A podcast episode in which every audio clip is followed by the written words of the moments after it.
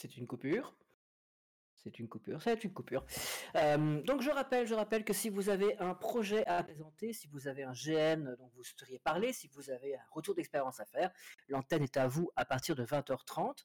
Euh, je vous rappelle la thématique de ce soir. Donc ce soir, nous recevons euh, l'ASBL DRAL qui vient de se présenter à nous et qui va répondre à nos questions. Et à partir de 22h, nous aborderons le sujet du sexisme et de la place des femmes dans le GN. Euh, et pour cela, je céderai le micro d'animation à ni pute ni soigneuse et euh, on recevra toute une série de euh, jeunes femmes qui participent beaucoup au GN, qui en organisent, qui en font euh, et tout ça, tout ça. Bref, ça c'est pour ce soir. Donc si vous avez un projet à présenter, eh ben, c'est le moment de vous, de vous avancer dans le chat textuel que je vous sélectionne et que je vous ouvre le micro ensuite. On va rentrer dans le vif du sujet, à savoir l'émission sur le GN. Euh, nous sommes au moment de la participation libre et donc nous avons Gilles qui se propose d'intervenir sur un projet qu'il a, dont il disait nous parler. Eh bien Gilles, tu peux ouvrir ton micro, c'est à toi qui a la parole. Parfait, merci Stéphane du passage de relais et de ce moment.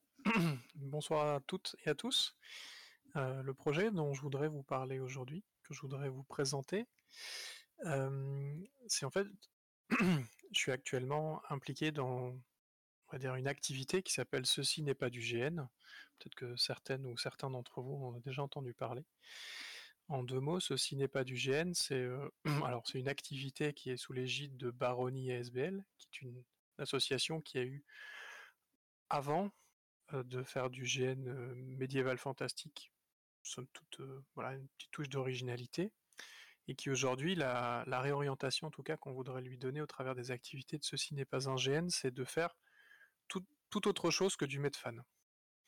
Et de euh, finalement sensibiliser le public géaniste euh, belge, mais pas que, euh, autour de ce qui se fait autre chose que du médiéval fantastique avec des règles très complexes.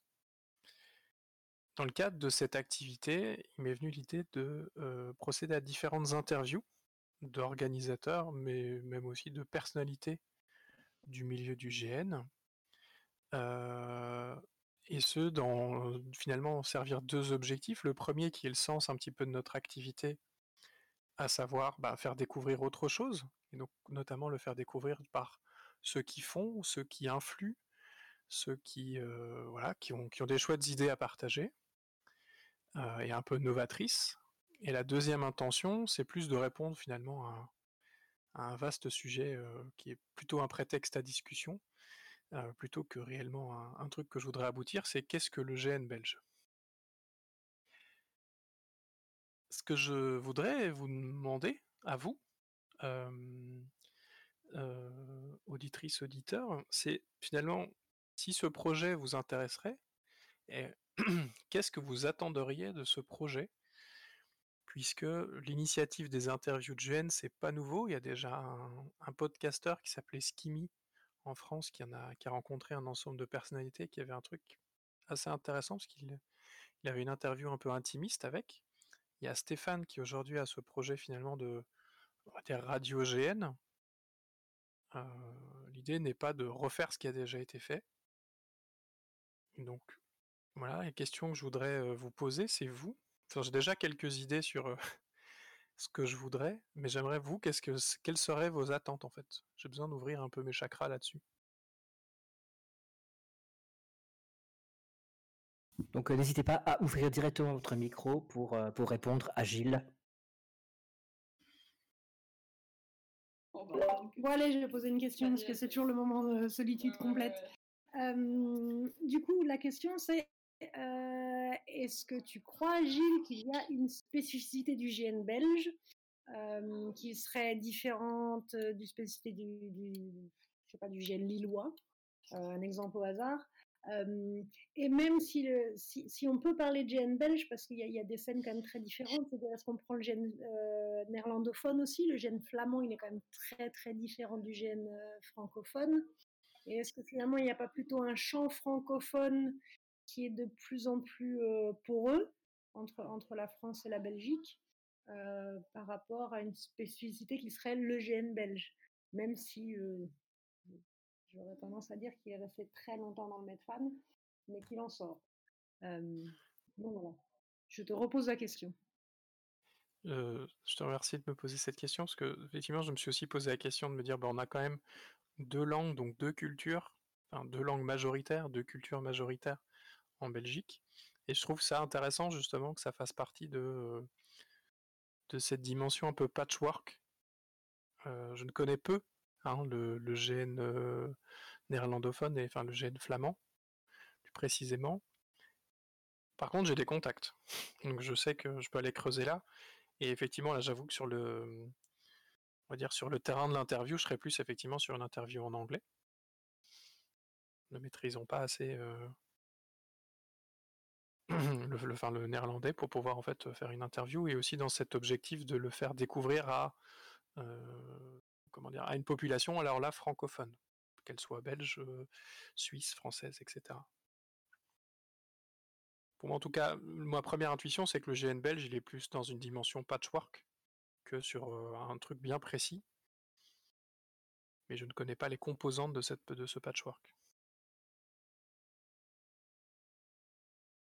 Alors je sais que si notre ami Gilles Creplan serait là, il défendrait l'idée qu'il y a une spécificité du GN belge, même si elle est en train de s'effacer, qui serait le GN à, campagne. Ce GN avec dont chaque partie est interconnectée comme la campagne de sur table et, puis, et puis les Masters, on a, il y a quand même énormément de Masters en Belgique. Hein. C'est-à-dire qu'il y en a quand même trois, deux, deux actuellement. Mais on est monté à trois à un moment donné. donc ce qui fait quand même une petite particularité, c'est que visiblement les, Belges aiment bien les Masters. Voilà, alors peut-être est-ce qu'il il faudrait creuser un peu? Et puis sinon, bien oui, il y a toute une nouvelle forme de GM qui sont en train d'arriver, comme disait Anne. et puis et puis, puis il se passe des choses en Flandre, clairement. On a l'intention de Yannick euh, nous avait proposé de faire, euh, de faire venir ici des organisateurs flamands, et je pense qu'on va le faire, parce que ça peut être bien. D'entendre ça, ça va sans doute nécessiter qu'on fasse aussi une émission en anglais. Euh, et donc, je cède sans doute la parole parce que mon anglais est un peu tricky. Est-ce que quelqu'un veut intervenir, veut parler, veut, veut une question pour Gilles ou une intervention à faire sur ce qu'il a proposé hum, Je voulais juste rajouter à Gilles que ça pourrait l'intéresser. On était en train d'envisager de faire une session vraiment belge du chagrin des Belges avec une orga euh, flamande, euh, mmh avec euh, Sandy, si tu la connais. et donc c'est encore un projet parce que c'est un sujet de politique belge et d'histoire belge assez, assez spécifiquement. Mais je pense que ça pourrait être un chouette projet justement autour de la perception des deux côtés du, rideau de patate des, conséquences de la, de Seconde Guerre mondiale en fait. Effectivement, oui. Ça pourrait être un, bon point de départ. J'avais effectivement dans ma liste de ces personnalités d'interviewer Kevin Goni, donc le, on va dire le, leader du projet, euh, le, leader scénaristique sur le chagrin des Belges. Mais c'est d'autant plus intéressant effectivement s'il y a ce projet euh, complètement belge et pas que, wallon. Alors moi j'avais une question quand je ne sais pas qui aura répondu à son téléphone. Euh, qui était en fait définir le, le, jeu de rôle, le GN à la belge, je veux bien, mais dans ce cas-là, il faudrait peut-être définir les autres. C'est-à-dire que autant je vois les jeux nordiques, c'est, c'est une patte qui est très claire. On voit, quand on parle de jeux nordiques, on voit tout à fait de quoi il s'agit. Euh, quand on parle de jeux français, euh, je suis pas sûre. Encore une fois, le problème c'est que il y a toujours une multiplicité de types de jeux dans les différents pays et je suis pas sûre de voir exactement qu'est-ce qui se dégage le plus en France comme en Belgique, en fait. Pour avoir discuté, en tout cas, avec certaines personnalités du jeu français, eux-mêmes ont eu la même, euh, comment dire, ils se sont lancés un peu dans cette même, entre guillemets, quête de réponse, et en fait, c'est au cours de, ce, de, cette, euh, de cette exploration qu'ils en sont venus à dire, bah, en fait, en France, il y a du Medfan, comme un peu partout dans le monde, qui pratique du GN, mais il y a aussi par exemple une typologie assez typique française qui est le GN romanesque. Donc encore une fois, je ne m'attends pas à, avoir une réponse de ce qu'est le GN belge. Par contre, aujourd'hui, c'est mon, c'est reprendre cette allégorie, je suis un peu, si je suis le capitaine de ce bateau, je dirais ok, le cap c'est vers le GN belge, je sais très bien que les îles qu'on va visiter vont nous amener à une, compréhension et une notion sans doute euh, autre et se dire, bah, en fait, il y a cette spécificité-là ou cette spécificité-là, et cet ensemble peut-être fait que ça se passe en Belgique d'un point de vue géographique, mais dépasse peut-être le, simple cadre enfin, des frontières. Enfin voilà. Encore une fois, c'est je m'attends pas à avoir une réponse nette et précise, c'est juste le, chemin en fait qui m'intéresse. Alors, j'ai plaisir à discuter avec vous de mon projet sur, en tout cas, son cap et ses objectifs. ce qui m'intéresserait, c'est de comprendre plus que vous dites, ok, j'ai entendu, prenons le cas de, j'ai entendu parler donc de, ces interviews. Qu'est-ce qui vous ferait dire, ok, moi j'ai envie d'écouter ces interviews? Et ça peut être des, entre guillemets des, notions bêtes comme, bah, moi si ça dépasse d'une demi-heure, j'écouterai pas parce que j'ai pas le temps. Ou bah moi s'il n'y a pas d'image, si c'est pas sur YouTube, en gros si j'ai pas une visi si c'est pas une visioconférence, ça m'intéresse, je veux dire, j'adhérerai pas. donc ça c'est plus sur la question du format ou même voilà où il y a des sujets où vous dites bah moi si tu traites sur le sujet du GNBL, j'aimerais vraiment qu'on parle de, de ça, enfin de, de, ce sujet plutôt un sujet ou un thème. Qu'est-ce que vous attenderiez vous en fait de ça?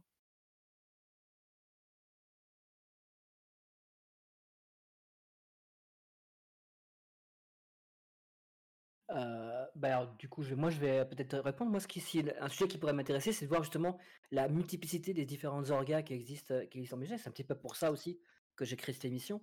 Euh, pour donner la parole aux orgas et pas que, aussi aux joueurs, mais, mais aussi nous, nous, bah, nous, écouter entre nous. On a, j'ai souvent l'impression que le, milieu du GN est un petit peu la tête dans le guidon et qu'il ne se, se pas forcément pour regarder.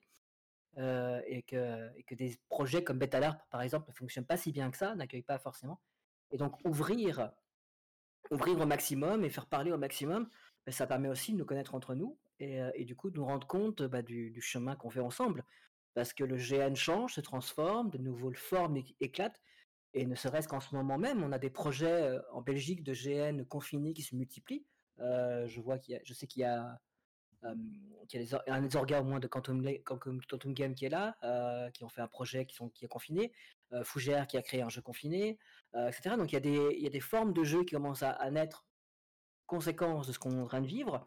Et du coup, tout ça est très vivant. Et donc ça m'intéresserait de voir à quel point c'est vivant en écoutant ceux qui font que c'est vivant parler. Donc du coup, quel que soit la, le, le format que ça peut prendre, ça m'intéresse d'écouter ça. Voilà. Ok. Merci confirme une de mes hypothèses. Vas-y. Alors moi c'est Damien. je suis pas. Bah, j'ai fait des GN il y, a, il y, a, très très très longtemps. Et je, je, je, suis pas. On peut pas dire que je suis dans le monde du GN. Par contre, je suis dans le monde Twitch, YouTube et, et radio, podcast. Et tu parles de faire soit un podcast audio, soit de la vidéo, soit etc. Je sais pas si tu en as déjà fait ou pas. Non. C'est aussi pour moi un apprentissage. c'est beaucoup, beaucoup de travail. Donc, ce que je te conseille, c'est de faire en sorte que ça soit le plus simple possible pour toi. par exemple, effectivement, commencer en son, te dire que tu vas faire du tourné-monté, donc très très peu de montage, parce que sinon ça va te demander tellement de travail que tu vas faire ton premier numéro, on va dire, et qu'à la fin, tu auras mis deux mois à le faire, tu le sortiras et tu te diras, fou, je peux plus. Et mmh puis un autre conseil aussi, c'est de te dire, tu démarres sur 5 épisodes ou 10 épisodes. Tu te fixes une barre comme ça en te disant, voilà, je, je fais 10 épisodes, voilà mes sujets de mes 10 épisodes, et puis à la fin, je vois où j'en suis. Voilà. Je vais apporter une petite précision importante d'ailleurs, parce que je ne l'ai pas dit.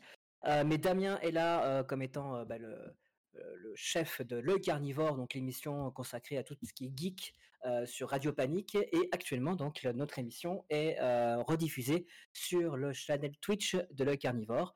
Donc, comme ça, vous savez, si vous intervenez, votre voix est portée ailleurs. comme ça, ne soyez pas surpris de la chose. Merci beaucoup d'ailleurs à Le Carnivore pour cette retransmission. Oui, excusez-moi d'ailleurs, effectivement, j'aurais dû le préciser et n'hésitez pas à dire si ça vous pose problème. de toute façon, pour l'instant, on n'a pas énormément de spectateurs, mais ça vous permettra aussi peut-être de réécouter ce que vous avez dit ou de repartager des passages, etc. Voilà. Voilà. Donc si quelqu'un d'autre veut, Je, je bien. Salut. allons-y, Saki. C'est Amélie, c'est Saki. Bonjour.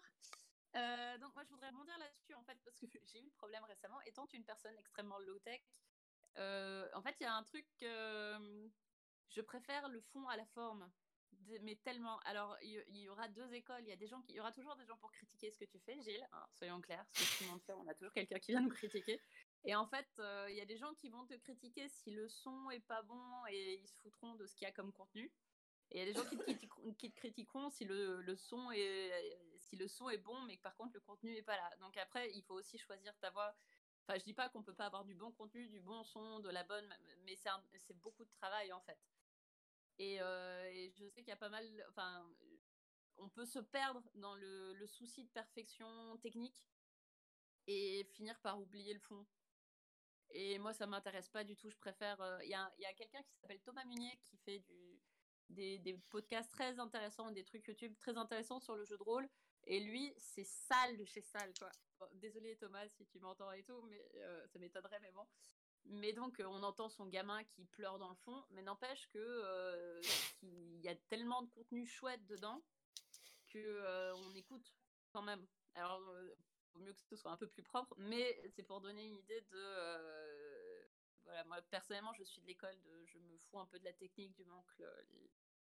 Le, truc est intéressant, j'écouterai, même si le son est pas parfait, même si le montage est pas nickel, même si c'est très simple, même s'il n'y a pas un beau visuel, je m'en bats les steaks. Enfin voilà. Je te remercie pour ça, parce que ça me permet aussi de me dire que, entre guillemets, afin d'anticiper la critique, c'est bien de aussi clarifier son choix entre guillemets, son choix artistique dans ce cas-là. Euh, on revient peut-être à cette notion de note d'intention, tu sais, qu'on peut avoir sur un GN, autant effectivement aussi être clair sur la note d'intention de, cette interview, et notamment le, choix du format, qui effectivement, je prends vos feedbacks en mode, euh, oui, clairement, vu que je ne suis pas expérimenté dans le sujet, euh, je serais plus effectivement sur une question de fond, quitte à ce que, effectivement, la, la qualité de l'enregistrement soit juste une, visio, une, un, résidu de visioconférence et tant pis si la connexion de l'autre était pourrie. Alors, alors, quand même. Oui. oui, mais si ça devient difficile à écouter, ça peut tenir cinq minutes, mais ça ne tiendra pas une heure. Et peut-être que ton mmh interview d'une heure sera passionnante, et si tu as une mauvaise qualité, ça va être extrêmement problématique parce que les gens ne l'écouteront pas, ils ne pourront pas aller jusqu'au bout, parce que l'oreille se fatigue très très vite. Ce que je te conseille, si tu veux, c'est que je te file mes coordonnées, prends tous les conseils que tu veux à droite à gauche pour essayer d'avoir un, minimum technique correct. Après, le reste, effectivement, il faut pas non plus être léché. Et comme la vidéo, ça peut être simplement ta gueule ou, un, un, Facebook ou un Discord ou ce que tu veux. Mmh voilà, ça, il n'y a aucun problème. Mais au niveau son, fais attention parce que ça peut vite devenir rébarbatif très très vite. Donc c'est tout. Il faut éviter que ça soit vraiment trop trop mauvais, sinon bah, les, gens, même les, mmh plus, les, mieux intentionnés, n'arriveront pas à aller jusqu'au bout. Très bien. Je, vais me permettre de prendre le micro pour, pour, pour me faire la voix d'une personne qui ne peut pas allumer son micro parce qu'il y a des chiens qui aboient. Donc Chat disait que une des questions qui l'intéresserait, ce serait la non-représentativité de la FEDGN. Peut-être qu'elle précisera un petit peu plus dans le chat ce qu'elle voulait dire, mais je voulais transmettre. J'ai vu effectivement cette question. je vais juste repréciser une chose. En fait, elle est intéressante. Jusque la FEDGN, c'est donc la Fédération française. dire? Je ne sens pas aujourd'hui d'aborder cette question auprès de l'ensemble des personnalités du monde français parce que je connais je, peu. Je pense qu'elle voulait dire Bilarp et qu'elle a, a cafouillé. Ok. Et donc effectivement, par rapport à Bilarp, c'est aussi une de mes interrogations, parce que alors, voilà, moi j'avance ma conviction, je crois beaucoup au projet Bilarp. néanmoins, je remarque que ça, ne, ça ne perce pas partout. Et mon but, effectivement, c'est aussi d'aller à la découverte de ceux qui ne sont pas, on va dire, ils ne sont pas visibles au travers des activités de Bilarp, même s'ils sont sans doute couverts par l'assurance. Parce qu'à un moment, pour pouvoir avoir un listing des associations, je, il y a comment dire, le listing des gens, euh, des assurés, euh, c'est déjà un bon point de départ. et après, j'espère effectivement au fur et à mesure des rencontres de rencontrer des gens qui ne font pas forcément partie, effectivement, même de, ce système-là, et qui, produisent des qui produisent des jeux, même aussi des jeux. Euh, je repense à ça parce qu'effectivement, je connais un peu les, un peu Saki et ses jeux, et c'est typiquement le genre de jeu qui m'intéresserait aussi d'interviewer, dans le sens où c'est très confidentiel et pourtant c'est. Euh... Voilà. Les choses de niche, ça m'intéresse aussi. alors de fait, ben, en, tant que personne qui, qui produit des jeux, qui n'est pas et dont, dont l'SBL, même si je suis pas membre de l'SBL et encore, je ne suis qu'un des, je ne suis que leur, comment dire, ils me produisent, mais, mais en effet, il y a une question qui est faite sur la parentalité auprès de Bilarp et notamment sur la communication, même si aujourd'hui, alors il a fallu qu'on se batte un tout petit peu, mais aujourd'hui, Bilarp répercute nos communications. mais il a fallu qu'on se batte nous, il a fallu qu'on aille au charbon pour que ça se passe. et ça, c'est un truc hein, qu'on pourrait expliquer et c'est un truc qui est intéressant à évoquer parce qu'il y a une problématique là-dessus. Voilà, donc il a, ça, tout, je suis tout prêt à t'expliquer les tenants et les aboutissants de ce qu'on a rencontré nous comme, comme obstacle à ce niveau-là. Compter sur moi là-dessus. C'est très intéressant en même temps. Je trouve que c'est très intéressant parce que, pareil, je, dévoile au fur et à mesure les épisodes hein, de, ce à quoi j'ai pensé. C'est de, effectivement d'avoir des gens donc, qui font partie de la, de la fédération, ceux qui ont, on va dire, plutôt contribué, comme je pense effectivement à, toi, Stéphane, euh, typiquement, personnalité qui, euh, qui, a contribué à des projets de, de mais pas forcément effectivement euh, profiter de tous ces services. Et à un moment confronté un peu aussi à un responsable de Bilarp autour de ces questions-là, parce que ben, pour moi, en tout cas, ils font partie de ce paysage belge même si effectivement on est en droit d'y adhérer ou pas. Oui, complètement. Bah, c'est Bilarp, c'est hein, c'est comme la fédération belge. Hein, donc ils ont, une place très importante dans le, très importante et même essentielle.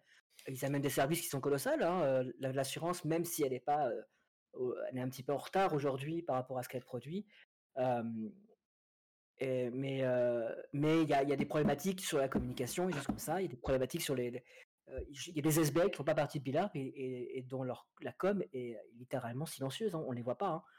Il y a que leurs joueurs qui les voient et c'est tout. Donc c'est un petit peu triste en fait.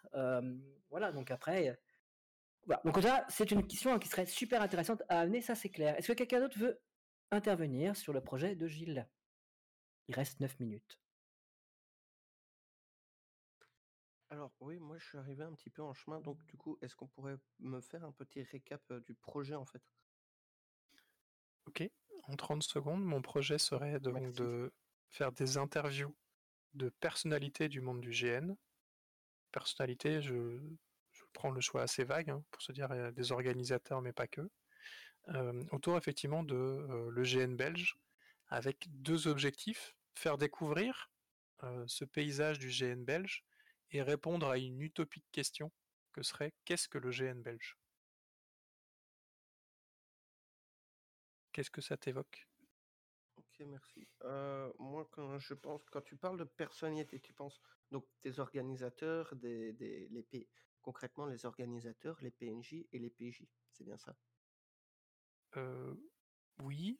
Je, pense par exemple à personnalité qui ne serait pas euh, de ce, de ce trinôme-là. je pense que certains certaines d'entre vous la connaissent sans doute, c'est Cora, dit Cora Larousse, qui est mmh effectivement plus une forme d'influenceuse, si on pouvait le, résumer comme ça, même s'il n'aime pas trop cette appellation. Peu importe, en fait, c'est toute personne qui contribue de près ou de loin, en fait, au, GN belge. Oui.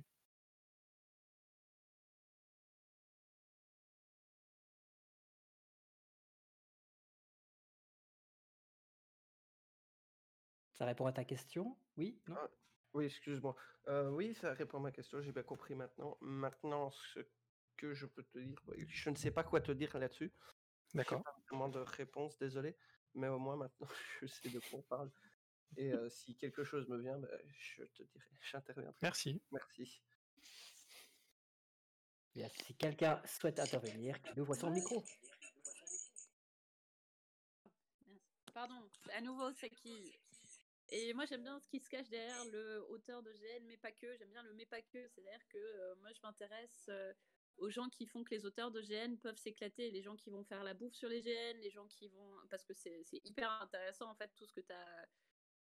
Si, pour toute personne qui a déjà bossé sur une cuisine de GN, en fait, c'est intéressant de voir comment le, projet est monté en parallèle et, euh, et ainsi de suite, comment ça s'organise, qui est derrière ce genre de choses, parce qu'aller faire la bouffe et le service sur un GN, c'est pas tout le monde qui le fait et quand on le fait parfois on se fait traiter de taré et, euh, il faut un certain esprit et je trouve assez chouette les gens qui font ce genre de choses les gens qui font euh, qui font de, le craft euh, si je ne m'abuse Fougère c'est une grosse pro du craft ce serait super intéressant de, l'entendre causer de, ce genre de choses enfin Moi, j'aime le- les, les- les costumes aussi, ça m'intéresserait vraiment beaucoup de, de pas de pas uniquement parler des gens qui écrivent en fait.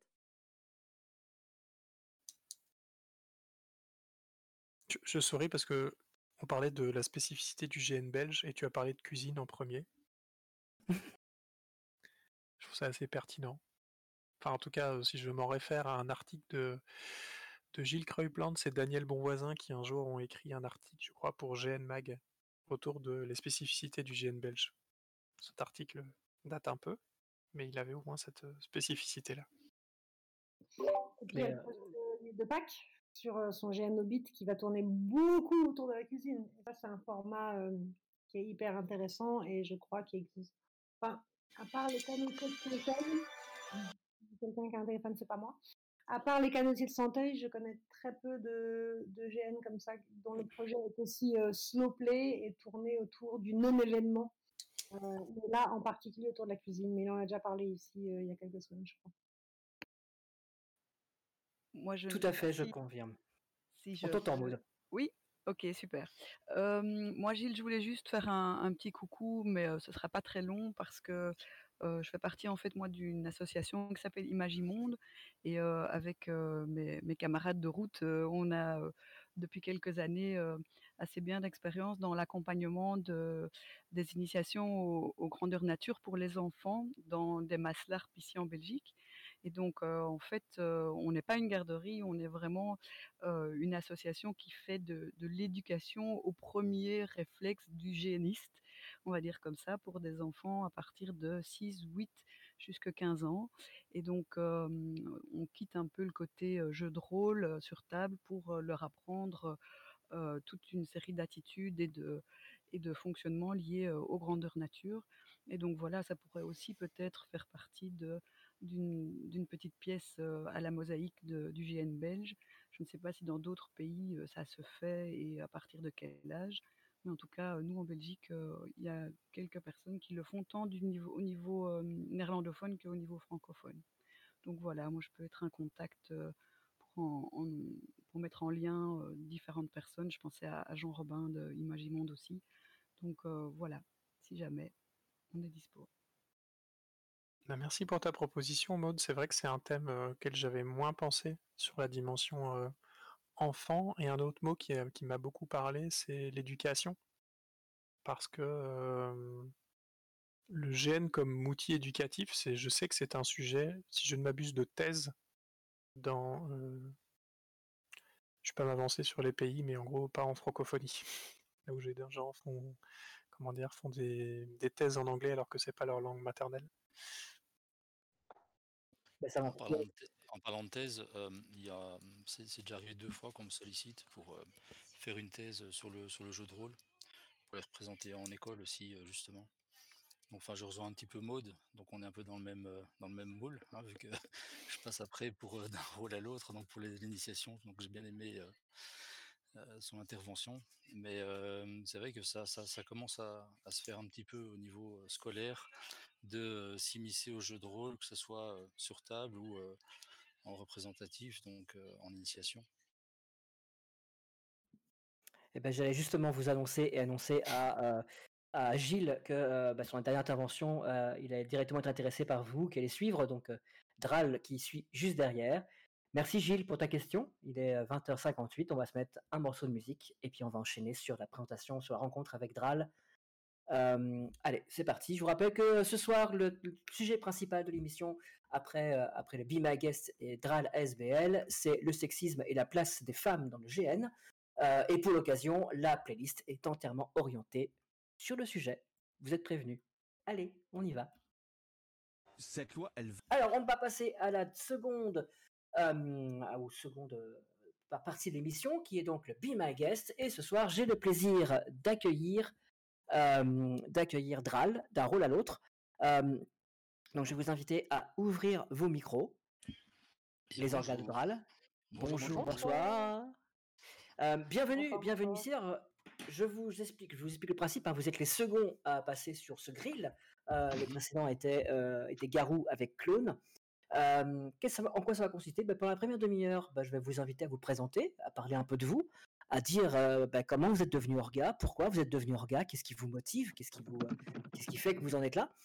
Et puis la seconde demi-heure, eh ben, on écoutera les questions de ceux qui nous écoutent, qui s'adresseront directement à vous, comme ils ont pu le faire avec Gilles, si ça vous va.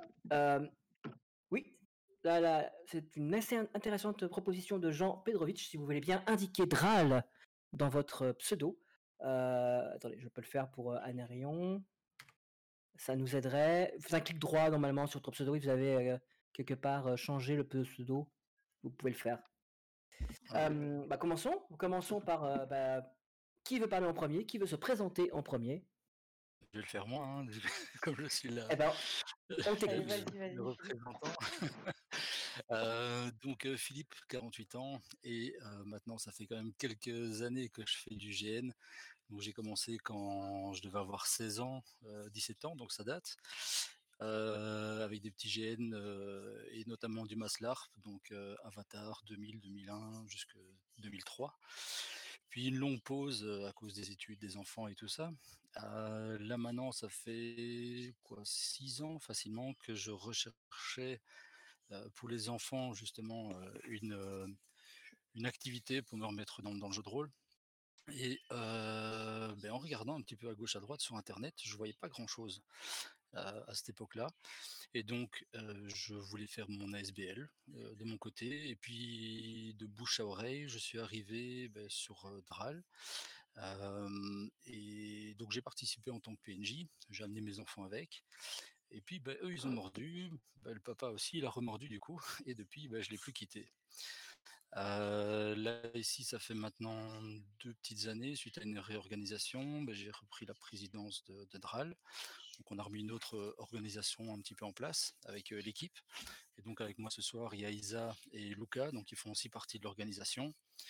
Il y a peut-être même mon fils qui va se connecter pour faire un petit coucou, Il 13 est ans. là, il est là. Il est là. Ah, aussi? Il Voilà. est là. Euh, et donc euh, voilà, en tout j'ai quatre enfants, une qui a aussi fait du jeu de rôle, la toute grande, mais maintenant elle fait un- une petite pause, on va dire.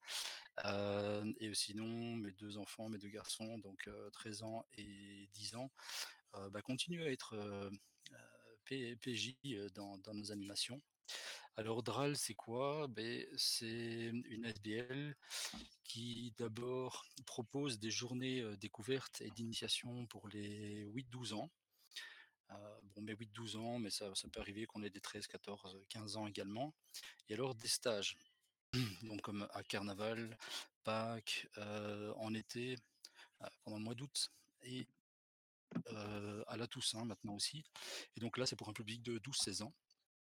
Que dire de plus? On est également ben, présent sur d'autres animations, euh, comme euh, Ombre et Lumière. Donc malheureusement cette année-ci, avec euh, la crise sanitaire qu'on a tous connue, Ombre et Lumière a été annulée. Mais bon, à côté de ça, on fait aussi d'autres représentations, on montre un petit peu qui on est et essayer d'initier un autre public. On, on quand même toujours pas mal de retours positifs des enfants et même des parents d'ailleurs qui s'amusent ou les plus grands enfants lors de brocantes ou d'animations extérieures comme des animations Halloween, euh, mariage. Alors, pour les 8-12 ans, c'est une journée, euh, on est en général en partenariat avec l'abbaye de Villers-la-Ville. Euh, le site est assez euh, phénoménal là-dedans pour proposer justement ce- cette immersion pour les, jeunes. Ce qui fait qu'avec ce partenariat avec l'abbaye de Villers, on fait également ben, les chasses au trésor, l'abbaye en fête. Arrêtez-moi si je me trompe, il y a peut-être encore eu d'autres euh, animations avec eux, mais euh, voilà, ou alors on, on apporte notre, euh, notre carte de visite et notre imagination pour euh, mettre euh, en scène des, des animations pour, les, euh, pour le public. Bien, merci pour, euh, pour cette première réponse. Alors, donc, j'ai noté, il y a Isa. Donc, je vais Oui, inviter Isa à, se présenter. Ouais, c'est- Présente-toi, si tu Bonsoir, veux bien. bonsoir. Donc voilà, c'est Isa ou Isabelle, hein, comme vous voulez.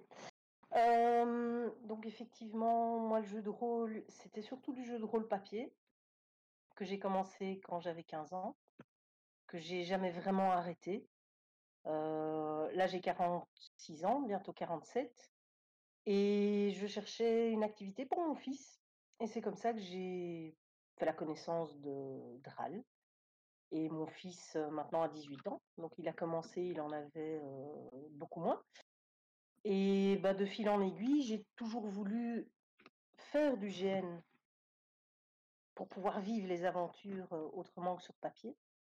Et je suis d'abord entrée à Drâle, en fait, en tant que photographe amatrice, vraiment juste pour m'amuser. Et de fil en aiguille, bah, ma fille grandissant, n'avait plus besoin de sa maman à la maison. Du coup, bah, j'ai pu, me lancer dans cette aventure, heu, en faisant ma demande d'être orga.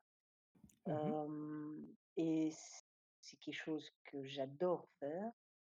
Effectivement, on encadre des ados, heu et des plus jeunes, donc c'est super intéressant de voir l'évolution aussi des des jeunes qu'on a depuis plusieurs années de suite. Mmh. Heu, bon là, ça va faire 3 ans que j'ai rejoint Drâle officiellement, mais je connais l'organisation depuis, quasiment 8- 8 ans, je pense maintenant. Mmh. Heu, donc voilà, que dire? Heu, je sais pas si vous avez des questions, mais Alors, bah, les questions, on va les garder pour, C'est la la demi-heure Voilà. suivante. En tout cas, voilà, toute la famille maintenant en fait partie puisque ma fille, a été mordue par le virus aussi Mmh et que, bah, on va t elle va se lancer dans la grande aventure d'Avatar aussi, comme, mon fils Mmh. l'a fait l'année passée, pour la 1re fois. Et heu, bah, c'est combiner un un loisir et heu, une petite bulle d'air et la faire partager à des jeunes, heu, pour qu'ils puissent poursuivre, donc c'est juste génial. Voilà. Merci Donc beaucoup. Luca, Donc c'est à toi. Chouette. Donc, bonjour tout le monde, je m'appelle Luca, j'ai 22 ans. J'ai commencé l'aventure Drâle il y a à peu près 6 ans maintenant, par le biais d'un ami avec qui je faisais du jeu de rôle sur table et qui m'a présenté le GN, qui m'a dit: «Heu, écoute, viens tester». Je suis allé à Drâle 1 fois, 2 fois, 3 fois, 4 fois et voilà, j'y suis encore. Mmh. Et je suis rentré dans l'organisation il y a 2 ans 3, j'ai une hésitation sur 3 ans, mais il me semble plus 2 ans. Où bien, voilà, je pensais, heu, pouvoir poser ma enfin pas poser ma patte, mais pouvoir aider, donner des idées et voilà quoi. Maintenant je suis dans l'orga. J'aide, sur tout ce que je peux et voilà quoi. Merci.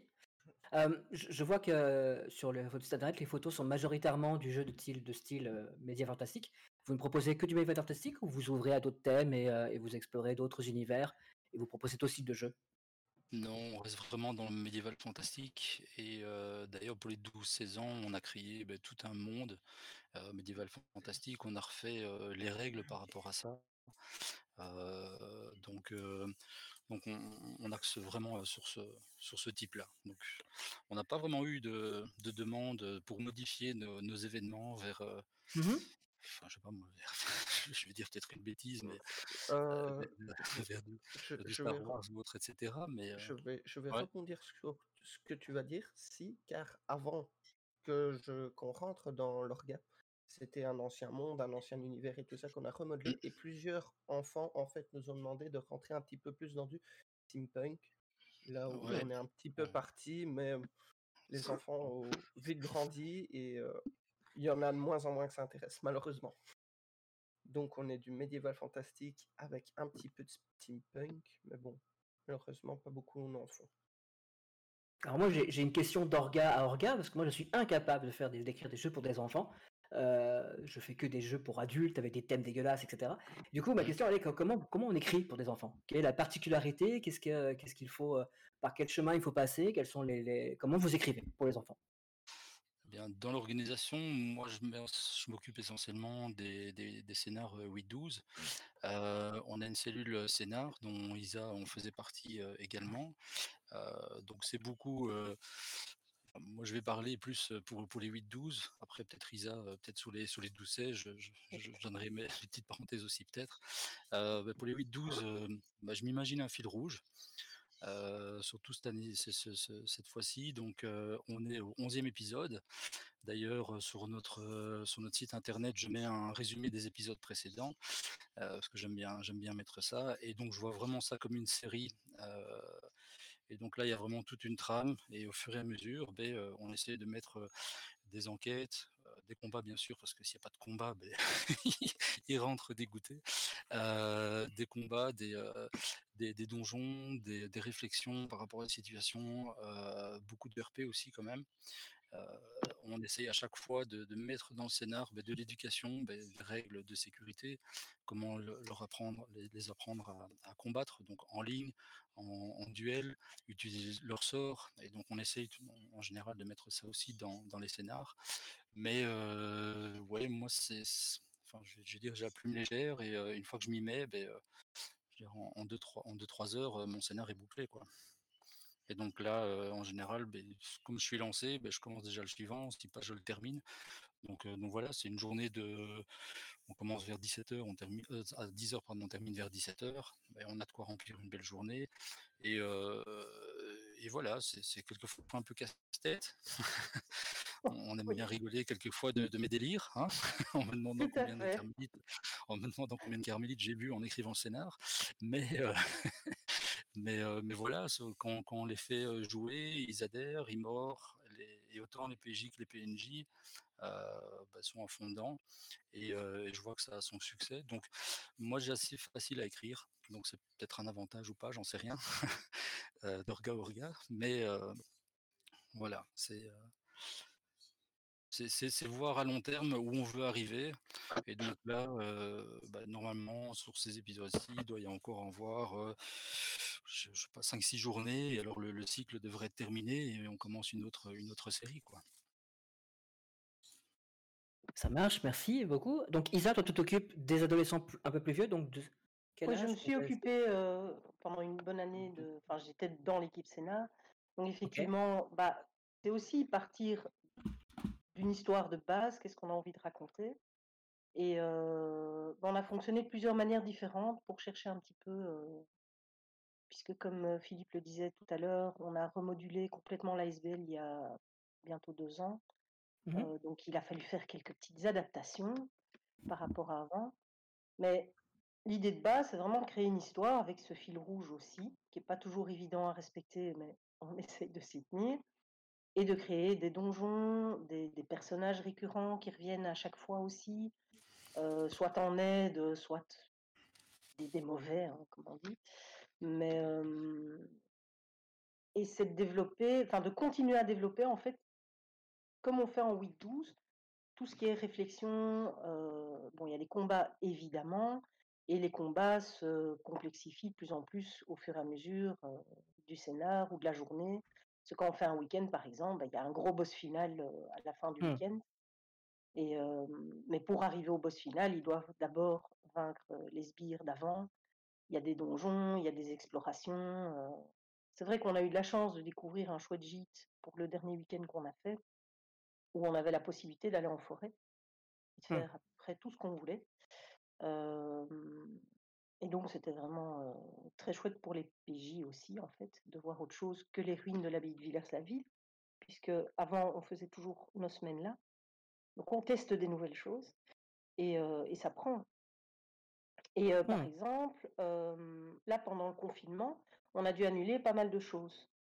Et on a un des orgas qui a mis en place, en fait, du roleplay sur Discord. Mmh. Hugo, Annick, pour le citer parce qu'il mérite quand même qu'on dise son nom. Et il a créé lui-même toute une série de scénarios pour les PJ qui désiraient s'inscrire. Et bah, Luca était là aussi pour certaines sessions, puisqu'on l'a aidé oui, tous les deux à interpréter des personnages. Et donc, il montrait des images, il s'est jeté des dés, etc. Donc, c'était très interactif et ça a permis à certains euh, joueurs de garder le fil, justement. Et grâce à ça, mmh. on réintroduit un nouveau pan de jeu aussi dans les prochains scénarios. Donc, mmh. euh, il y a ce fil, ce fil rouge, effectivement, de ce qui a été créé en ligne, bah, on va le réutiliser parce que l'idée était, était géniale. Mais c'est vrai qu'écrire un scénario pour du GN, bon, personnellement, j'aime beaucoup écrire aussi, mais euh, c'est pas toujours évident quand on, bah, on se partage les tâches, en fait. Mmh. On décide du fil rouge, et puis ben, il y a un groupe qui va faire telle série de donjons, de boss, etc. L'autre groupe va faire plutôt les explorations. Donc il y a quand même un partage de tâches qui est important parce que seul c'est pas possible. Parce que c'est un boulot monstrueux. L'approche c'est en vrai, 12 oui, pardon. en fait, je te rejoins là-dessus parce que l'approche en 12-16, heu, bon pour les 8-12, c'est une journée. Par contre, pour les 8-12, c'est, c'est plusieurs jours, donc c'est vraiment un stage Mmh. et donc heu, c'est vrai que, heu, la répartition est assez importante parce que, heu, il y a le fil rouge, mais il faut être en accord, bah, justement avec la cellule rules, avec, heu, les les les mé les métiers qu'on met en place et cetera, heu et et et tout ça donc heu, donc c'est vrai qu'il faut faut faut plusieurs personnes, dans dans dans cette cellule-là, pour les 12-16 aussi. Oui et pour, répondre à la question de Tédélec ou je sais pas comment ça se prononce, qui demande comment on fait le fait de gérer des Les perdre, que des de enfants perdent. pour les enfants. Ouais. Bah, Mmh mh. C'est l'apprentissage et c'est vrai qu'on a eu beaucoup de débats entre orgas par rapport au à la mort des personnages qu'on a beaucoup durci. On peut demander d'ailleurs au fils de Philippe, hein, Sacha, que c'est Oui. pas toujours évident de perdre son personnage, heu, surtout quand on l'a joué pendant longtemps. Heu, ça peut être très émotionnel effectivement, mais heu, on essaye de leur faire comprendre que oui, la mort est quelque chose qui arrive en GN et que le fait de perdre son personnage, même si c'est peut-être dur sur le moment, mais ça fait partie du jeu. Et Mmh. que, bah, c'est pas grave, on reprend après et on recrée un personnage. C'est pas toujours évident, hein, pour des ados, mais ça fait partie de l'apprentissage. Parce que s'ils veulent parce que quand même, le but de Dral, c'est de les amener à faire du GN par eux-mêmes après. Après 16 Mmh. ans, parce qu'il y a enfin, c'est ce qu'on essaie de faire en tout cas, heu, de Ça les marche. à plein de choses différentes. Ça marche. Moi, je vais rappeler à nos auditeurs que, ga les questions, gardez-les pour tout à l'heure parce que vous pourrez les poser en direct. Donc ça ça gardez-les de côté pour vous, mais heu, vous on vous pourrez intervenir tout à l'heure. Heu, il reste Lucas après à présenter. Voilà, Tu fais quoi dans dans Voilà, l'organisation? Parce que heu, moi je suis le chef de la cellule, rules justement. Donc je collabore avec, beh, justement le scénario 8-12 et les, heu, 12-16. C'est là où j'essaie de faire, tout fonctionner, que tout concorde, que tout aille bien. Gestion des PNJ aussi. Ça, c'est la plus dure, je pense. Ouais. Heu et concrètement, si je peux donner mon avis par rapport à au 8-12 et au 12-16, il y a un fossé entre moi enfin, un fossé. Il y a un trou entre les 2 dans le sens où pour moi les 8-12 c'est vraiment de l'apprentissage. C'est pour des enfants. Il faut penser d'abord que, bah, c'est un enfant, il doit s'amuser. Donc c'est un fil rouge. Mais voilà, on va pas commencer à lui donner une fiche de personnage avec 40 capacités. Beh, voilà, tu veux jouer un guerrier, bah, tu as une épée, tu taper à tu as 5 PV, les autres en ont 4 et tu peux taper à 2. Voilà, le soigneur, il peut soigner et il peut faire ça, le mage, il peut faire voilà, on ne complexie pas complexifie pas trop la chose pour les 8-12, mais une fois arrivés en 12-16, là, on leur complexifie la tâche en mode, ils doivent, heu, inventer leur propre fiche, enfin pas inventer, mais choisir eux-mêmes créer, leur hein, propre ils doivent la carac créer, voilà, ouais. Mmh mh. choisir leurs propres caractéristiques, leur propre caractère, heu, de personnage. On les pousse à écrire des backgrounds, on ne les force pas parce qu'il y en a qui n'aiment pas et qui, juste pour bah, tiens, je t'ai écrit 2 lignes comme ça tu es content et puis ça nous avantage pas avantage pas donc Mmh. on on leur demande d'écrire des backgrounds, on les aide pour ça, et surtout donc je vais rebondir un peu sur la mort qui a été une grosse cause parce qu'à chaque mort, c'est à chaque fois moi qui suis près du PJ. Ouais, c'est vrai. Et heu, à chaque fois, c'est très dur parce que, bah, voilà, vous avez un enfant de 14 ans en train de pleurer, heu, parce que, bah, il a perdu son personnage qui qu'il adorait et je peux je pense que je peux ci je sais pas si je peux le citer, mais je vais quand même le faire. Mmh mh. Gatien, heu, de toute manière, il est PNJ maintenant, il me doit plus rien du tout. Gatien qui, il y a 2 ans ou 3 ans, a perdu un de ses personnages en respectant énormément son jeu, son background, normalement, on est très sanctionné. C'est-à-dire que quand le personnage meurt, on perd la ils perdent la moitié de leur XP. Ici, vu qu'ils ont fait, heu, il avait fait quelque chose pour le scénario, je ne sais plus quoi spécifiquement qu'il avait respecté comme récompense. On lui a dit: «Écoute, tu gardes tous tes XP» et c'était une personne, un enfant qui voulait fort être, heu: «Je veux être le chef, de groupe, je veux être le gros bourrin», mais ça ne correspondait pas et il s'est dit: «Je vais jouer mon nouveau personnage OD».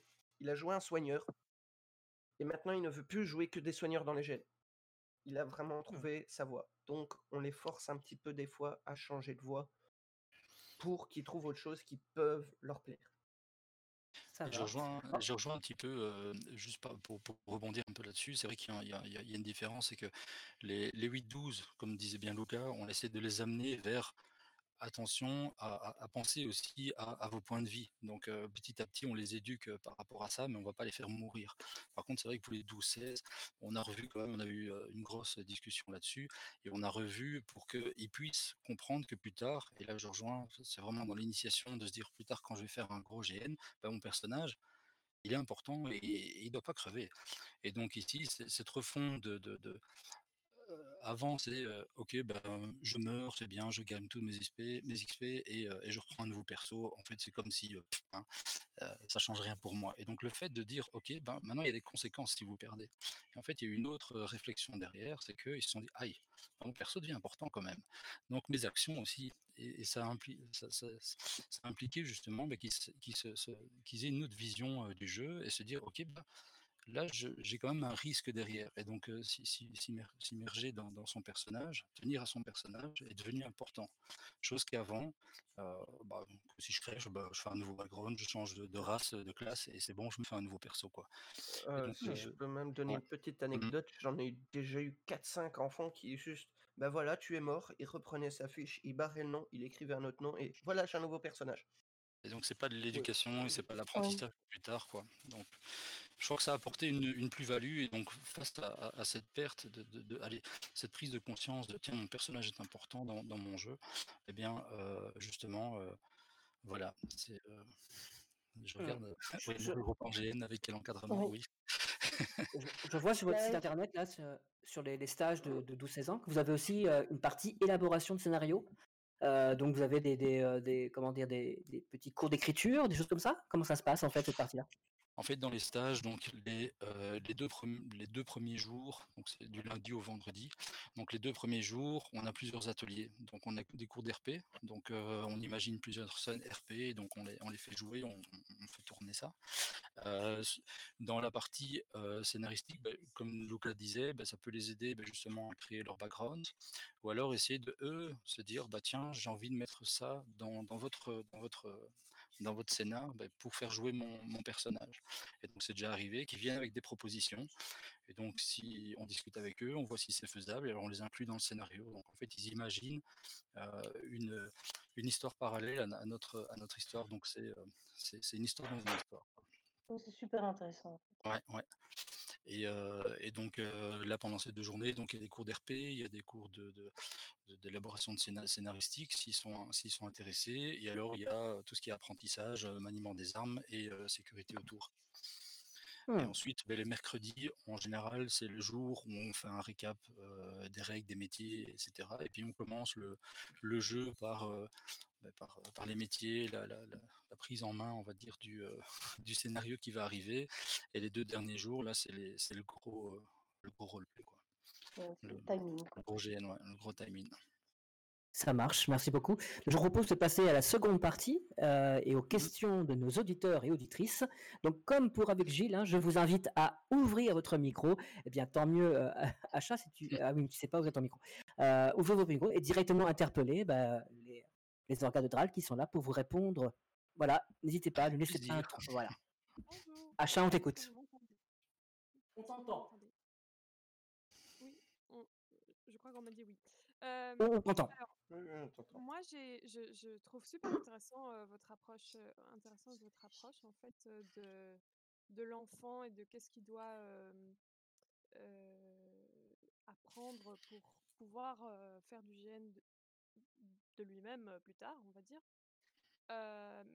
Et j'ai entendu parler donc de la mort qui est un peu ses propres difficultés humaines à surmonter, on va dire, de la perte qui est un deuil en quelque sorte d'un travail de jeu qui a été fait, de préparation qui a été fait.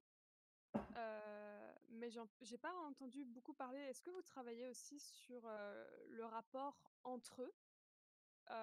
Et donc je pense peut-être pas, peut-être que le terme de sécurité émotionnelle et de consentement est encore un peu trop compliqué. Mais est-ce que vous travaillez aussi sur justement des, des, moyens de, de comprendre que les choses sont de trop pour l'autre enfant, des choses ça? M'intéresse de savoir si vous travaillez sur le rapport entre les joueurs et le respect à ce niveau-là. Voilà. Donc on parle de la sécurité émotionnelle par rapport à quand, quand ils sont ensemble, de qu'eux n'aillent pas trop loin. C'est bien ça si je comprends la question? Oui, oui Ouais. et le consentement du toucher aussi. Enfin, voilà, oui, de manière un peu générale. OK, mais donc tout ça est est appris, on va dire, au fur et à mesure. Enfin, il faut savoir que les les les jeunes, bah, pour la plupart, commencent avec les 8-12, puis ils passent en 12-16 et ce que j'ai oublié de dire aussi, c'est que souvent après ils deviennent, PNJ, voire regard. Bah, Lucas en est la preuve. Il y en a d'autres comme ça aussi. Mais tout ça est dans l'apprentissage aussi. Donc on on sait très bien, bah, s'il va se faire soigner, on bah, voilà, il faut il faut mimer. Quand ils sont, on on on allez, s'il y a, heu, 30, heu, 30 PJ, c'est clair qu'ils vont pas tous suivre, la même quête, du saint graal.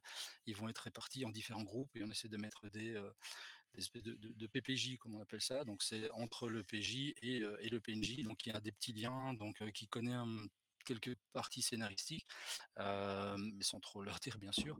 Et donc c'est un petit peu des chefs de groupe qui justement doivent faire attention à ce qu'il y ait une bonne cohésion dans le groupe, que, heu, il y ait pas de personnes qui soient mises sur le côté.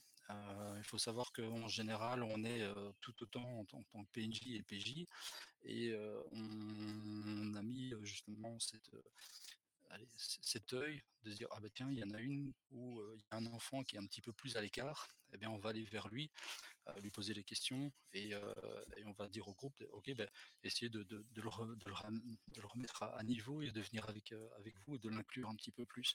Parce qu'il y a souvent et régulièrement des nouveaux aussi, donc pour eux, bah, ils débarquent alors qu'il y en a d'autres, beh, qui sont déjà armurés, déjà, plus que quand moi j'ai démarré, on va dire, même encore maintenant, et qui ont l'habitude et d'autres qui qui débarquent et donc on essaie que cette, «inégalité» entre guillemets ne ne se ressente pas. Donc il y a vraiment, et je pense que c'est quand on dit que le GN est une grande famille, beh, on le constate vraiment, à savoir que même chez les enfants, même entre eux, ils, ils se prennent en main en fait. Donc c'est ça apporte vraiment, nous on le voit d'un œil extérieur, mais on voit vraiment qu'il y a cette, cette cohésion, cette, cette espèce de d'entente entre eux et heu, essayer de ne pas laisser l'autre sur le côté et de l'amener dans le groupe justement, et de le tirer vers le haut.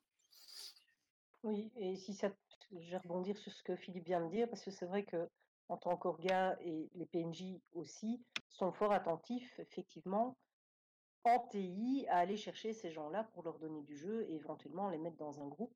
Il faut savoir aussi que, par exemple, pour les stages des 12-16, on a un système de guildes. Donc ils peuvent créer leur propre guilde et ils doivent faire en TI ce qu'ils doivent faire pour rejoindre telle ou telle guilde, ou ne pas avoir de guilde d'ailleurs. Donc il y a tout un système quand même qui est mis en place pour que justement ils s'entraident les uns les autres. Et je crois qu'il y en a quand même qui ont compris que tout seuls ils y arriveraient pas et voilà.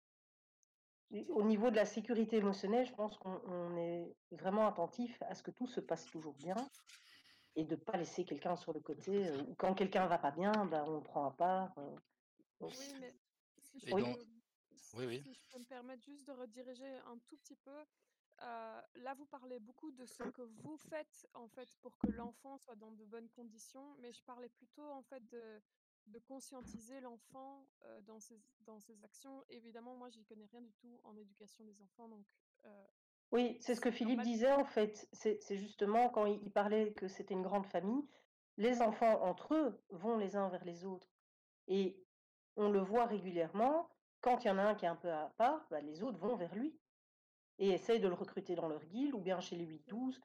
Enfin chez les Parce que 8-12, ça se pose pas, je pense, vraiment comme problème, mais heu, oui? Pour redi pour rediriger un petit peu vers le sujet, d'aujourd'hui, je pensais, un peu, à, utopiquement, on va dire, à éduquer vos fils, que si on a, l'opportunité d'éduquer des enfants, Mmh. à être, de meilleurs joueurs, que ce soit aussi, dans le cadre, du respect, des femmes, et et bon, on est d'accord qu'on parle d'enfants, hein, mais je veux dire, de poser un peu les bases pour ça, du, du consentement, que si quelqu'un n'a pas envie qu'on le touche, eh ben c'est pas parce que c'est le personnage que c'est ok, des choses comme ça. Oui, mais ça marche dans les deux sens, ça va de garçon à garçon aussi, je trouve. Alors, Oui, je. Voilà. je, je, je me permets de rebondir parce que justement, Mhm. j'ai eu des questions par rapport à ça de la part des enfants euh, au dernier stage que nous avons eu, euh, des plus vieux qui parlaient euh, bah, justement à un moment donné la question tabou est-ce qu'il y a du sexe dans le GN Et que je leur ai expliqué qu'il y avait des mimiques, nana et tout, et que je leur ai tout de suite expliqué et clarifié que avant de faire quoi que ce soit, que ce soit une fouille, que tu touches la personne, tu lui demandes son consentement, Théo, pour faire un- une action TI qui pourrait lui déplaire. Donc, c'est forcément, on leur, a- on leur euh, inculque. Ils, ils nous posent tous les jours des tas de questions, et euh, souvent à moi, parce que je suis leur gars Rules, donc à chaque fois ils pensent que c'est Rules ou alors Scénar, mais euh, ils me posent souvent des questions sur la légitimité de est-ce que je peux faire ça, est-ce que je peux faire ça, Mhm. mais soit c'est des petits trucs qu'ils font entre eux, mais généralement, je, je veux dire, couille de corps, ben voilà, ils palpent le torse, c'est tout. Mais euh, est-ce que ça, je peux le faire? Bon, ben, dans notre gène, non, mais dans un gène pour adultes, oui, tu peux le faire. Mais d'abord, demande toujours l'autorisation d'une autre personne, euh, de la personne. Si elle est consentante, si pas, tu ne le fais pas sur au- aucun prétexte. Si c'est bien ça ta question. hein. Et Ça euh, surtout, euh, ben, je, termine juste par ça, c'est parce que tu parlais des, des filles euh, en GN. Euh, ben, on en a quand même euh, aussi. Donc si c'est une des questions par après, on en a pas beaucoup, certes, et justement on, on- on attire l'attention que c'est justement pas la même chose. Et donc s'il y a un soin ou, ou une fouille à faire, ben, il faut aussi faire euh, le consentement et, euh, et faire attention. Donc et même entre eux. Donc là je rejoins ce que, ce que- donc c'est toute une éducation euh, derrière aussi et on, et on y fait gaffe quoi. Euh, bah, je, je vois plein d'interventions de Maud. Est-ce que Maud, tu as une question à poser euh, aux organes de Dral, puisque après tout, tu es un petit peu dans le même domaine, puisque tu fais partie d'Imagimonde. Donc n'hésite pas à ouvrir ton micro, Maud, si tu sais le faire. On ne t'entend pas. Ah, vous m'entendez maintenant? Là, on Ouais. t'entend, oui. Oui, ok. Euh, je voulais vous poser une question parce que nous, on avait rencontré une fois euh, un moment assez épique où euh, on avait préparé effectivement toutes sortes d'activités liées à une trame scénaristique de, de jeux d'adultes dans lequel le jeu des enfants venait s'intermêler. Et en fait, on s'est rendu compte qu'on s'est fait doubler par nos propres enfants, enfin, par les enfants qu'on animait. Et donc, au départ, on avait un jeu, prévu un jeu assez manichéen, donc assez euh, euh, balancé, euh, bien mal, blanc, noir, etc. Et en fait, les enfants, en jouant et en observant euh, ce que nous, on proposait comme jeu et comment les adultes jouaient, euh, sont revenus vers nous en, en essayant de nous la mettre à l'envers. Et je voulais savoir si ça vous était déjà arrivé. Eh bien, ils ont beaucoup d'imagination. Oui. euh, non, Oui. moi, j'ai peur de ne pas bien avoir compris. Mais Je vais donner un petit exemple. Euh, par exemple, euh, l'exemple dont, dont- enfin, qui me vient vraiment à l'esprit, c'est, euh, je crois que c'est il y a deux ans, euh, à Ragnarok, en fait, euh, l'univers de jeu était, était- enfin, était volontairement par les organisateurs euh, voulu euh, à l'Empire, enfin, dans l'or- on, on jouait dans l'Empire d'Or qui incarnait euh, globalement un monde, un monde très sombre et très obscur et plutôt euh, dark. Et euh, il y avait donc un tribunal qui était en, en place dans, dans l'ensemble du monde lors de, de la rencontre de toutes les caravanes pour le, grand rassemblement annuel. Et ce tribunal, en fait, proposait à tous les, tous les individus de la plaine de jouer la carte de la délation. Et donc, en fait, il y avait une sorte d'ambiance assez lourde à ce niveau-là. Et donc, nous, on jouait avec des enfants sous couvert d'une caravane de, de- d'un d'un cirque ambulant et on était en fait des gentils infiltrés chez les méchants de l'Empire d'Or. Et en fait, les enfants ont été se proposer pour se faire embaucher par le tribunal et en fait venaient chercher chez nous des informations qu'ils allaient vendre ensuite au tribunal contre argent sonnant et trébuchant. Et en fait, on l'a Ah, ouais. on l'a découvert par un autre jeu de, joueurs adultes c'était très très comique. Et donc euh, oui oui, on, s'est beaucoup beaucoup amusé avec eux, mais euh, évidemment on a des moments de débrief, donc aussi on a des, espèces de, black box euh, de débriefing avec certains enfants aussi pour bien faire la part des choses avec eux, de savoir de ce qu'ils sont est-ce qu'ils sont conscients de ce qu'ils font ou est-ce qu'ils le font parce qu'ils sont entraînés dans des dynamiques qui les dépassent parfois. Et donc, ça pose des questions parfois existentielles très très fortes. Je voulais savoir si ça vous était déjà arrivé. Mais nous, ce qui nous est plus arrivé, j'ai envie de dire, c'est que on a prévu des, des, des ponts scénaristiques. Bon, il n'y a pas spécialement de, de, de lien avec adultes, et, etc. Mais euh, des ponts scénaristiques, et en fait, euh, oui, ils partent complètement dans un autre délire, et, et qui, euh, et qui fonctionnent bien. Et donc, finalement, c'est plutôt à nous nous adapter par rapport à leur fonctionnement, et qui, qui amène en fait du jeu, et pour eux, et pour nous.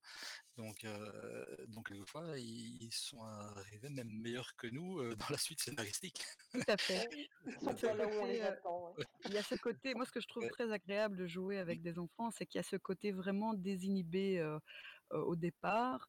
Et donc, euh, il faut juste guider. Il faut pas nécessairement formater, mais il faut parfois juste guider et mettre un cadre ou des balises et euh, tirer les sonnettes d'alarme au bon moment quand euh, ça déborde.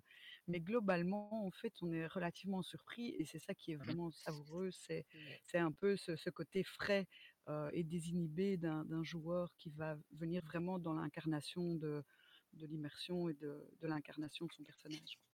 Oui, et puis euh, c'est déjà arrivé que un, un joueur ben, euh, nous nique complètement notre scénar parce que a trouvé la brèche. euh, Lucas, tu expliqueras peut-être mieux que moi avec la lance arcanique là.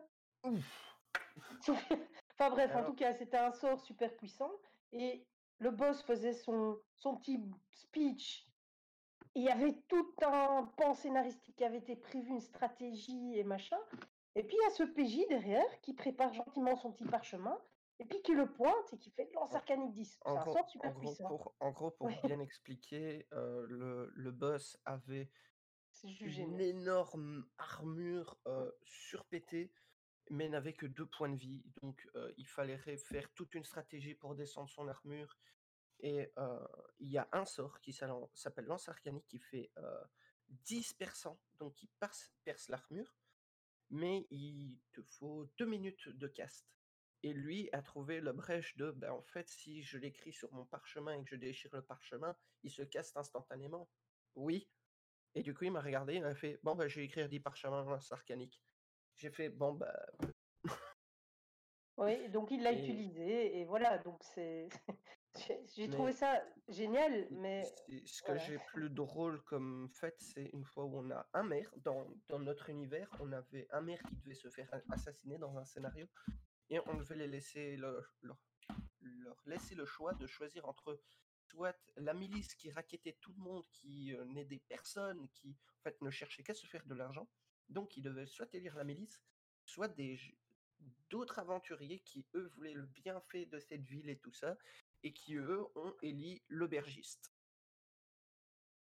parce qu'il avait dit pâté gratuit. Voilà, tout simplement. Tout simplement. Euh, ben merci, merci Maud pour ton intervention.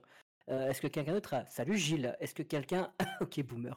Est-ce que quelqu'un souhaite encore euh, interpeller les organes de C'est le moment où vous pouvez leur parler. Moi, j'aurais une question. euh, Parce qu'on a parlé de finalement beaucoup de vous, les enfants. Et je me dis aussi, il y a on va dire, un, acteur invisible que j'ai pas entendu beaucoup parler, c'est les parents euh, dans ça. Qu'est-ce que finalement, quelle communication vous mettez Alors- en place dans un premier temps avec eux? Et finalement, l'autre question que j'aurais, c'est euh, quel genre de feedback vous recevez des parents quand, entre guillemets, ils récupèrent leurs enfants? Alors, si je puis me permettre, je vais commencer parce que moi j'ai commencé avec mon fils, donc j'étais en tant que parent.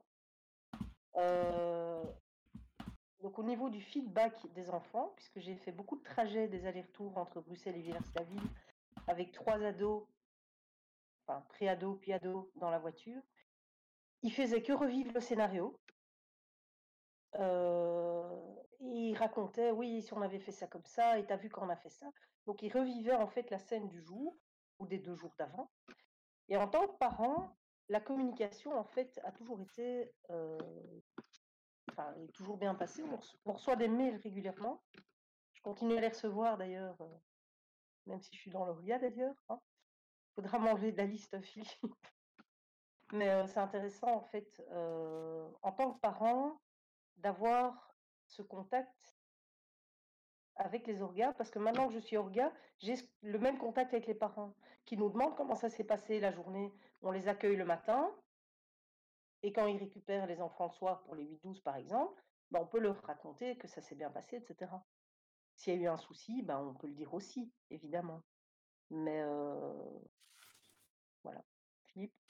C'est vrai que moi, m'occupant essentiellement de la com avec les, les parents, euh, c'est vrai que le nombre de mails euh, souvent que je reçois, c'est on a été ravis. C'est Mmh. quand de la part de mon fils la prochaine journée? Enfin voilà, sur, euh, sur les, les messages privés euh, via la page Facebook ou euh, via le, le site internet, c'est euh, directement tenez-nous au courant quand est la prochaine journée. Enfin, ils ont adoré. Enfin voilà, c'est franchement les, les parents, je crois qu'ils sont boostés par, par les enfants hein, et harcelés par les enfants pour avoir notre programme et nos prochaines journées. Ne nous oubliez pas, ça, ça, de truc. Donc, euh, donc voilà, enfin c'est c'est assez, euh, ouais, c'est c'est flatteur. Bah, c'est pas pour rien non plus que j'ai rejoint l'orga de Dral, avec tout ce que mon fils me racontait, plus ses copains. hein, Donc, euh, c'est- j'avais vraiment envie de faire partie de l'aventure parce que ça avait juste l'air génial. Et je confirme, c'est génial. Bon, je suis pas très objective, mais voilà, quand même. Non, mais c'est le moment de ne pas l'être en même temps. Voilà, c'est l'occasion de ne pas le faire. Euh, Est-ce que quelqu'un a une autre? Merci beaucoup, Gilles, pour cette excellente question. Quoi qu'il y avait une deuxième, peut-être. Oui, il y avait une deuxième question. Ouais, tu- Oui, je veux bien la reprendre. C'est euh, parce que là, effectivement, vous avez parlé des feedbacks et je trouve qu'entre guillemets, c'est finalement peut-être une. Je, je sens une petite différence qui est de se dire non seulement vous avez la joie des enfants à la fin, à l'issue du jeu, mais en plus vous avez la joie des parents un peu après. Entre guillemets, c'est double plaisir. Mais sur la partie un petit peu avant, même si j'entends que euh, se, dire un peu c'est quoi votre quand vous avez lancé ça finalement vo- votre première fois, se dire ok co- comment est-ce que vous abordez euh, c'est la question avec les parents qui vous confient un peu les, les enfants euh, là-dessus? Comment est-ce que dans un sens vous, vous les rassurez? Parce que j'imagine que ça doit être beaucoup ça la question.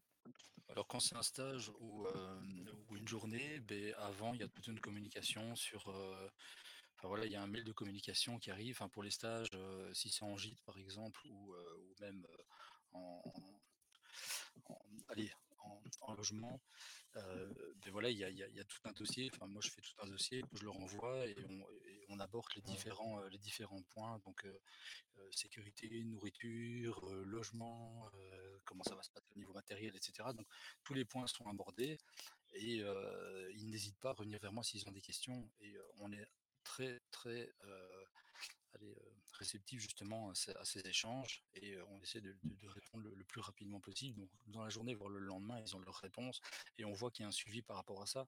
Donc je crois que ça apporte du professionnalisme également pour eux. Ils sont, ils sont, ils sont confiants et, et quand ils voient la joie des enfants quand ils viennent les rechercher, bah, on, a, on a- tout gagné et, eux aussi ils sont, confiants. Donc, donc là-dessus, je voilà. Et puis ceux qui n'ont pas trop accroché, bah ils reviennent plus, c'est clair. Mais euh, mais les parents nous disent merci parce qu'ils ont essayé. Euh, je prends Moi, l'exemple j'avais du. encore une.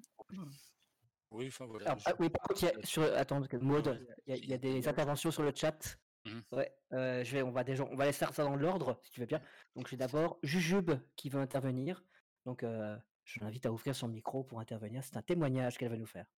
Ah oui. Est-ce que quelqu'un m'entend? On t'entend. Est-ce que vous Oui. m'entendez? Oui. Euh, C'était un petit truc. euh, mon cousin, quand j'étais euh, quand j'étais plus jeune, qui a 10 ans de moins que moi, rêvait de faire du gène avec moi. Et je lui avais dit pas Avatar avant tes 18 ans, mais avant, tu peux faire Dral. Parce que je connaissais euh, Cédric à l'époque. Et, donc, il avait dit Ok. Du coup, j'ai eu ses parents derrière qui me disaient Ok, c'est comment? Est-ce que tu vraiment sûr? Mais c'était assez chouette parce que j'avais ses parents d'un côté qui me disaient Écoute, c'est vraiment trop bien parce qu'il adore. Euh, son oncle qui m'engueulait euh, parce que du coup il avait demandé de faire un tas de trucs ébénistes, donc demandé de faire un tas de trucs en bois, genre est-ce qu'on peut pas faire une porte des palissades, une catapulte? Euh, et, et lui qui était, oui c'est non, oui, on a une catapulte. Oh, Avatar, il a fait un trébuchet. et, euh, ma tante aussi, genre. Hmm? Ils en font oui, je crois qu'il en fait. Je crois qu'il y a moyen de négocier avec des chutes, mais il a bien fait ça. Et, euh, et donc moi j'avais un peu les deux. Après j'avais son père, bah, qui je connaissais, enfin, que je connaissais pas beaucoup, qui, euh, qui refusait qu'il aille à un, un concert de métal parce qu'il y avait euh, beaucoup d'alcool et beaucoup de gens et de la drogue, mais par contre, il pouvait aller à Avatar. Donc, j'ai dit à sa mère qu'on lui dirait rien parce que ça nous avait quand même fait beaucoup rire à l'époque de comparer un peu les deux. Mais euh, voilà, de, de ce côté-là, moi, j'avais les parents qui connaissaient pas du tout le milieu du jeu de rôle, mais qui me faisaient confiance parce que j'étais sa cousine et qui, bah, du coup, étaient ravis qu'il en ait fait. Donc, j'avais vraiment les retours très familiaux de mon côté avec un peu les, les, malédictions du style on doit dépenser beaucoup de trucs et beaucoup de bois et beaucoup de temps, et en même temps, il adore ça et c'est hyper chaud. Donc ça, voilà, c'était le côté un peu... Merci beaucoup. Euh, J'avais ensuite une question de euh, Damien. T'écoutons. Oui, excusez-moi, j'ai mis un moment à cliquer sur le, sur le micro. Euh, alors, c'est marrant parce que tout à l'heure, on parlait de la différence entre euh, les. bah, qu'est-ce qui faisait la spécificité du GN belge et moi, euh, français, et oui, personne n'est parfait. Quand je suis arrivé en Belgique, justement, je me suis retrouvé confronté à ces, ces GN épisodiques avec des règles très complexes qui, qui, qui simulent beaucoup de choses. En fait, j'avais l'impression de tomber sur des scénarios de jeux de rôle à 300, on va dire ça comme ça, quelque part. Euh, et j'avoue que j'ai pas trop accroché avec ce, principe-là. Euh, mais bon, voilà, ça c'est une question de goût, hein, peu importe. Et ma question, c'est, euh, j'ai une fille de 7 ans, évidemment, j'aimerais bien qu'un de ces quatre fasse du GN, mais a priori, bon, même si c'est sûr que ce que vous faites est fantastique et je pense que je, je l'amènerai peut-être à, participer à, votre expérience, à vos stages. Est-ce que vous, allez faire aussi des, des, des, grandeurs nature qui sont moins justement dans cette optique-là de, scénario épisodique pas forcément du médiéval fantastique, je crois que la question avait, déjà été posée, mais voilà, ouvrir à d'autres univers, d'autres styles de grandeur nature. On parlait justement des parents là tout à l'heure, le retour des parents, et en fait il y a des parents qui nous demandent quand est-ce que vous organisez, c'est bien vous organisez pour les enfants, mais pour nous. Euh, donc ça rejoint un petit peu peut-être les, deux questions de là tout à l'heure et d'ici. Euh, maintenant oui, on en a discuté en, réunion, mais on ne s'est pas encore lancé, j'avoue. Et ouais, parce que c'est tout à fait une autre organisation. Enfin moi aussi pour avoir été euh, orga avatar, ben, c'est clair que le Maslarp est un, petit, un petit GN de 30 PJ et 30 PNJ. Ben, voilà, ça fait 60 personnes contre 1000. Et voilà, c'est une autre organisation, donc peut-être vers 200 ou 300, mais parce que je suis en train de voir les projet, oui, mais, Justement, ma mmh. question, c'était plutôt de, revenir vers, même à la limite, le type murder party, entre guillemets. Vous voyez ce que je veux dire? C'est-à-dire repartir sur des choses qui ne sont justement pas inscrites dans ces mmh. gigantesques GN. Alors, ce qu'il faut savoir, c'est qu'on nous a demandé d'organiser justement une, murder party pour des adultes qui ne s'est pas faite finalement à cause du confinement, si je ne dis pas de bêtises. Oui, c'est ça. Mmh voilà, donc c'était prévu qu'on le fasse et justement qu'on essaye qu'on fasse cet mmh. essai-là, qui malheureusement est tombé à l'eau, mais effectivement, on en a déjà discuté entre nous d'ouvrir sur d'autres choses, mais c'est fort compliqué à organiser, pour le moment en tout cas. Et surtout, le but, de le but premier de Dral est de faire découvrir le GN. Donc, dans une majorité de GN belges, on fait du GN épisodique. Malheureusement, on va fort apprendre au GN épisodique. Voilà, maintenant, rien ne dit que dans le futur, on pourrait changer la vie mmh et partir sur autre chose. Bah, Ce qui rejoint la, la, oui, je termine juste là-dessus, c'est qu'il y, a, il y a quand même aussi ben voilà, le, temps, on a tous un boulot pour la plupart, ou encore aux études pour les plus jeunes. donc il faut savoir qu'on a quand même 6 à 7 journées, 8-12 sur l'année, 4 stages sur l'année.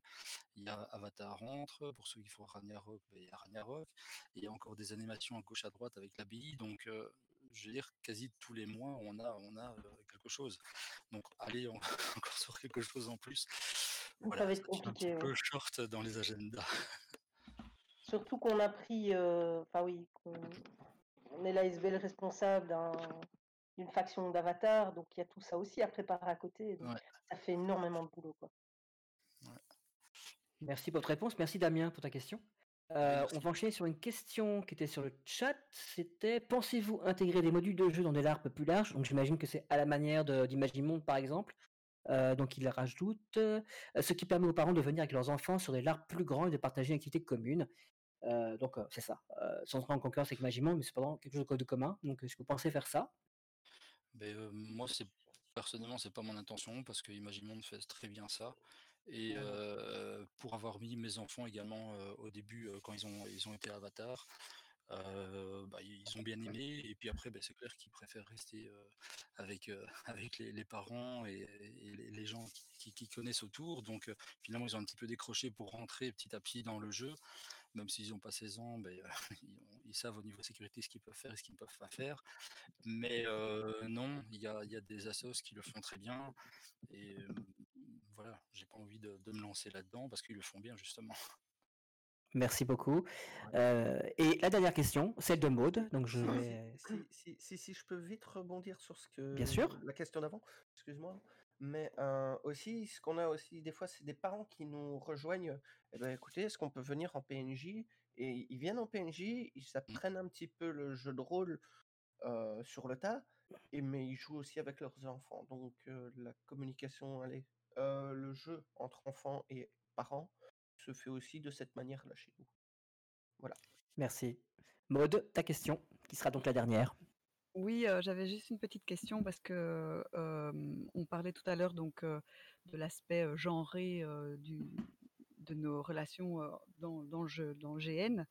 je voulais savoir par rapport à ma question, c'est en, en, lien avec le phénomène d'inclusion dont on parle beaucoup ces dernières années, notamment par exemple, je, pense tout de go à un jeune garçon que nous on a accueilli et qui avait en fait des troubles liés à l'autisme et donc pour lesquels on avait rencontré effectivement les parents, etc. Donc tout s'était relativement bien passé pendant la préparation et pendant l'accueil du, du, jeune homme pendant le GN.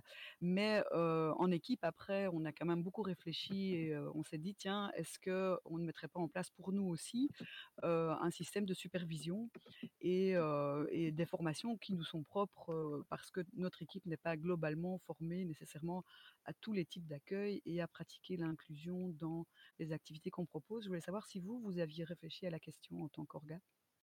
Ben, on en a eu, donc voilà. voilà. On en a eu et on en a encore. Donc, au niveau inclusion, ben oui, on les accueille et c'est clair que ben, on parlait de débrief après la journée ou après le stage avec les parents. Bah, c'est clair que ben, le débrief dure un petit peu plus longtemps avec eux parce qu'on ils aiment bien savoir un petit peu ce qui, ce qui comment ça s'est passé et, et c'est important et donc non et on est on est on est content justement que que ces personnes-là s'y intéressent et on voit que ils le vivent bien. enfin, je vais, je vais pas le citer ici, mais voilà, il le vit bien et, il est tout à fait autrement. Et on, est certain, dans, la, l'orga, on sait que à un certain moment, il risque d'y avoir un blocage. Eh bien, on, avertit deux, trois personnes en disant voilà, s'il y a un blocage, parce que la personne s'arrête et ne bougera plus, donc on ne vient pas la, prendre dans les bras et l'amener vers un coin plus tranquille. Et donc là, directement, il y a ces alertes et les personnes référentes ben, sont, sont, alertées et on va directement vers, lui. Donc il y a toute cette mise en place justement de, de, sécurité par rapport à, ce type d'inclusion. Donc oui, ça arrive et on est content justement qu'on ait, des personnes. ça ouvre justement pour les autres joueurs une autre approche et une autre sensibilité, je trouve. Oui. Merci on beaucoup. est très attentif à ça. Merci beaucoup. J'étais ravi de vous accueillir, les Drals. C'était cool. C'était cool de Bah, vous merci avoir. Merci d'avoir répondu toi questions. Merci pour Euh, voilà. Et merci à Euh, tous. hein. moi, j'ai une dernière question. J'ai une dernière question qui est importante. J'imagine qu'avec la crise du Covid, bah, tout ça, ça, pour l'instant, vous êtes un petit peu en sommeil, hein, comme nous tous. Mais j'imagine que vous avez des projets pour 2021. Donc, vous Oui. comptez redémarrer quand, si tout va bien? L'agenda, normalement, euh, si tout va bien, on commence en janvier, mais à mon avis, on ne commencera pas avant, euh, avant février, voire mars. hein. Ça va.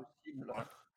Bah, ici, on a fait notre, notre, on a fait notre, notre dernier stage euh, en août. On a eu encore une journée euh, en octobre pour les 8-12 ans. Euh, on devait encore en avoir une ici en novembre, mais on a décidé de, de l'annuler. Euh, voilà, même si on met toutes les, les sécurités autour, euh, voilà, on ne voulait pas prendre de risques. Donc, à mon avis, euh, pour le printemps, on devrait être de retour. Eh ben super. Bah, Merci beaucoup, Edral. Des plus grands et des plus Merci aussi. Voilà, merci, à toi de nous avoir invités. Ouais, Ben, c'est un plaisir. C'est un plaisir. Euh, je n'ai pas encore les invités la semaine prochaine, mais je vais les traquer. Euh, D'ailleurs, si vous connaissez une SBL qui pourrait venir se présenter de la même manière et un petit peu répondre euh, comme ça à, à nos questions euh, la semaine prochaine, euh, eh bien, euh, conseillez-lui de, m'envoyer un petit message, que ce soit ici sur le Discord ou sur le mail. Euh, voilà, et alors que ça se passe bien, c'est plutôt agréable comme moment. Merci beaucoup, Edral. On va se passer un peu de musique et on va enchaîner sur le sujet suivant qui est donc le sexisme et la place de la femme dans le GN. Et pour l'occasion, le morceau de musique qui va suivre me tient énormément à cœur. Ça va être le seul groupe masculin qu'on va entendre ce soir, du moins qui était programmé à l'avance. Il s'agit du groupe Idols, qui est un groupe de punk londonien, euh, qui se présente eux-mêmes comme anti-patriarcal. euh, c'est un groupe de punk joyeux euh, qui, ici va nous chanter un morceau qui s'appelle Samaritan. C'est un morceau qui dénonce justement le patriarcat. C'est un petit peu mon message que j'ai envie de donner à nous, messieurs, ce soir, qui vont allons écouter euh, dans quelques instants cette émission sur le sexisme. C'est que fondamentalement, n'oublions pas que nous sommes tous responsables et que nous en portons cette responsabilité et qu'il est notre devoir de corriger ça. Voilà. Euh, C'était donc Anne Sylvestre, je ne dis pas de bêtises, qui chantait juste une femme. Euh, et c'est là-dessus que je vais céder le micro à Anne. Alors moi, je serai toujours présent derrière. hein, je vais lire le chat, je vais accompagner, euh, je vais les accompagner pour la gestion de tout bazar. Si elle demande de la musique, elle n'hésite pas à le faire. Mais désormais, ce n'est plus moi l'animateur. Anne, c'est à toi. Merci Stéphane, merci pour cette intro musicale euh, assez, assez violente, euh, mais qui, qui permet aussi de, de rappeler que ce 25 novembre, c'est la journée internationale pour l'élimination des violences faites aux femmes.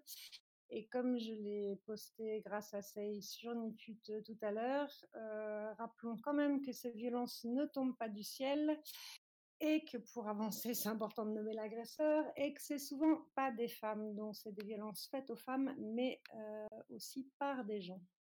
Voilà.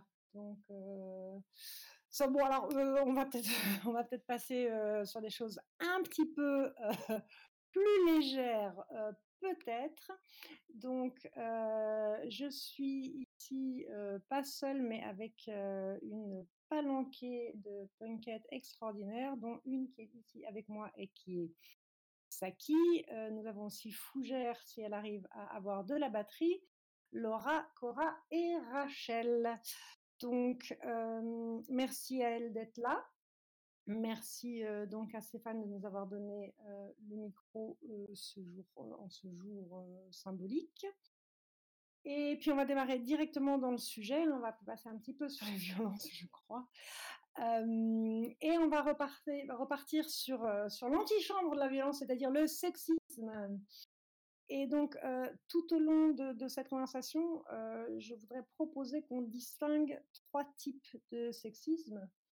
Celui Théo, hors jeu, suivant comment vous l'appelez, qui est le sexisme qui, qui nous rappelle qu'on est un peu comme dans le métro à 23 heures, hein, euh, sauf que nous, on est en GN.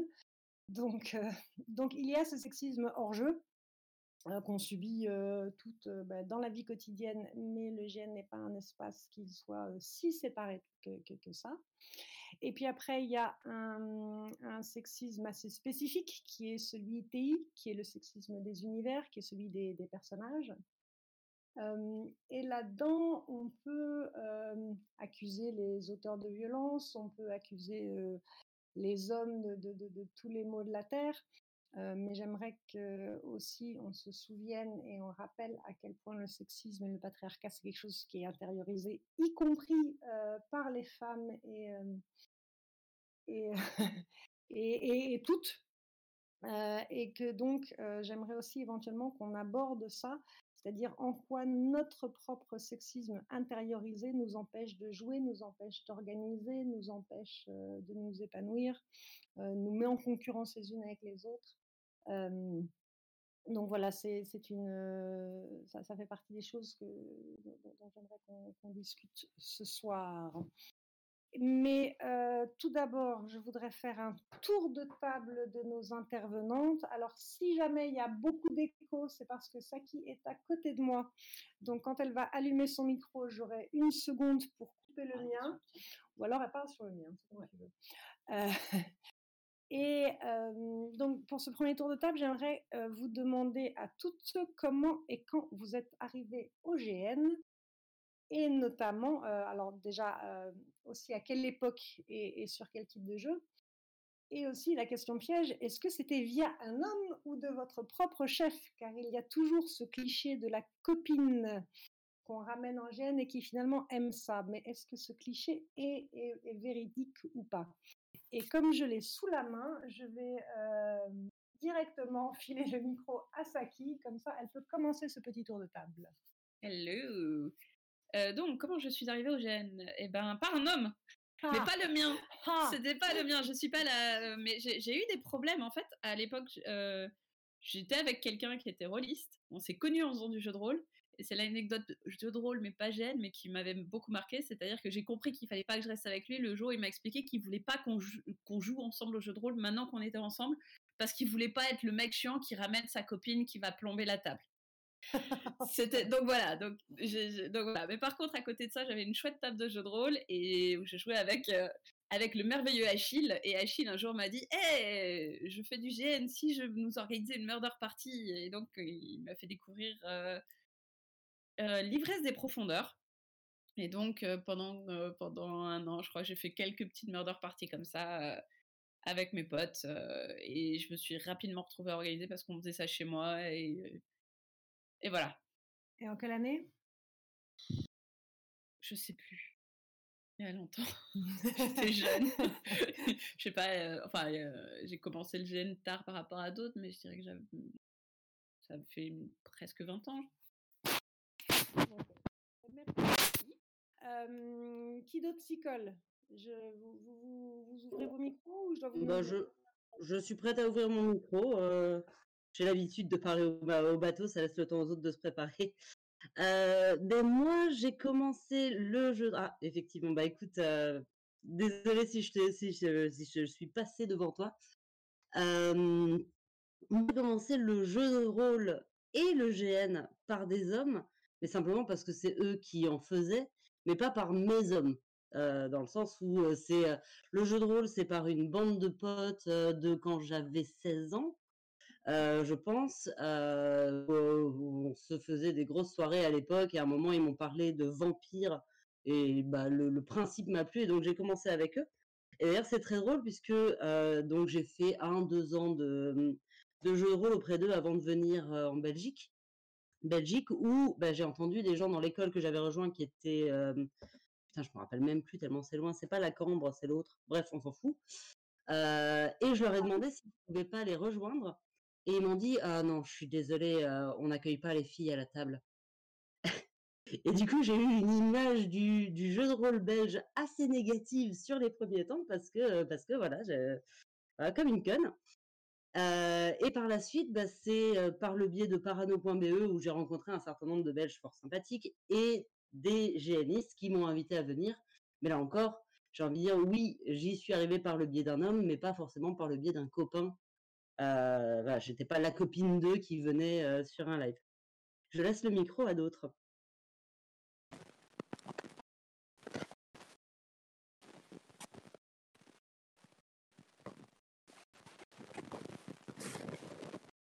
Alors nous avons un micro qui crépite, mais je ne sais pas c'est de qui.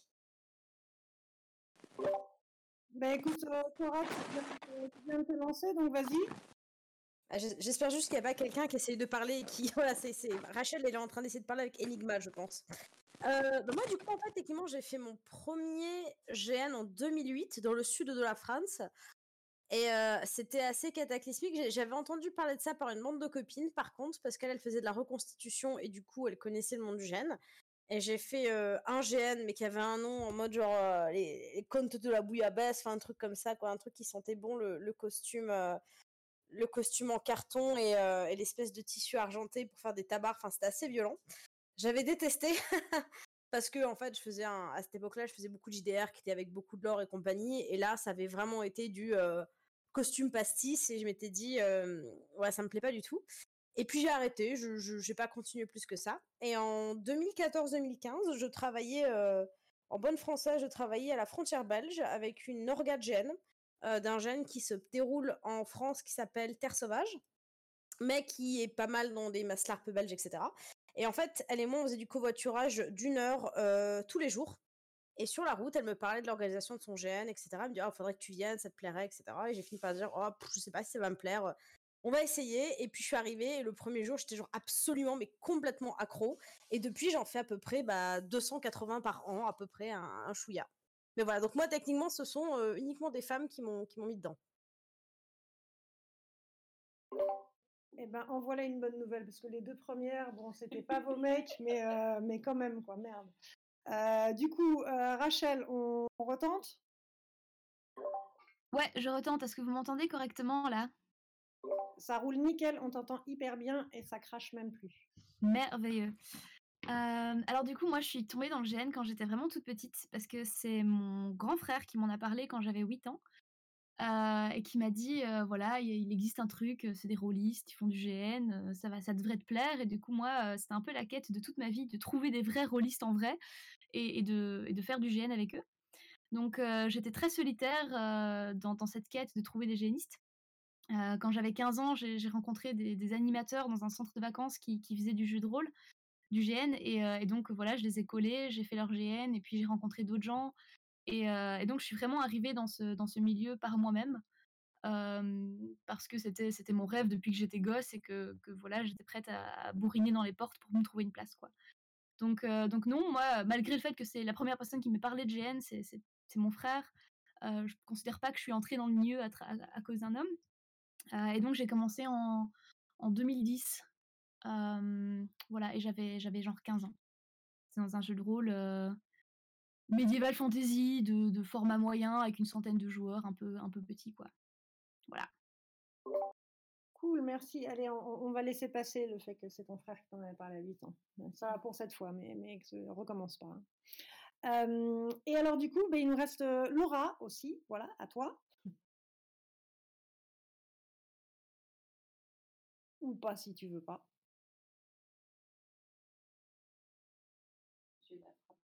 Oui, c'est ça. Les réunions Zoom, c'est des séances. Laura, si tu es là, tape trois fois.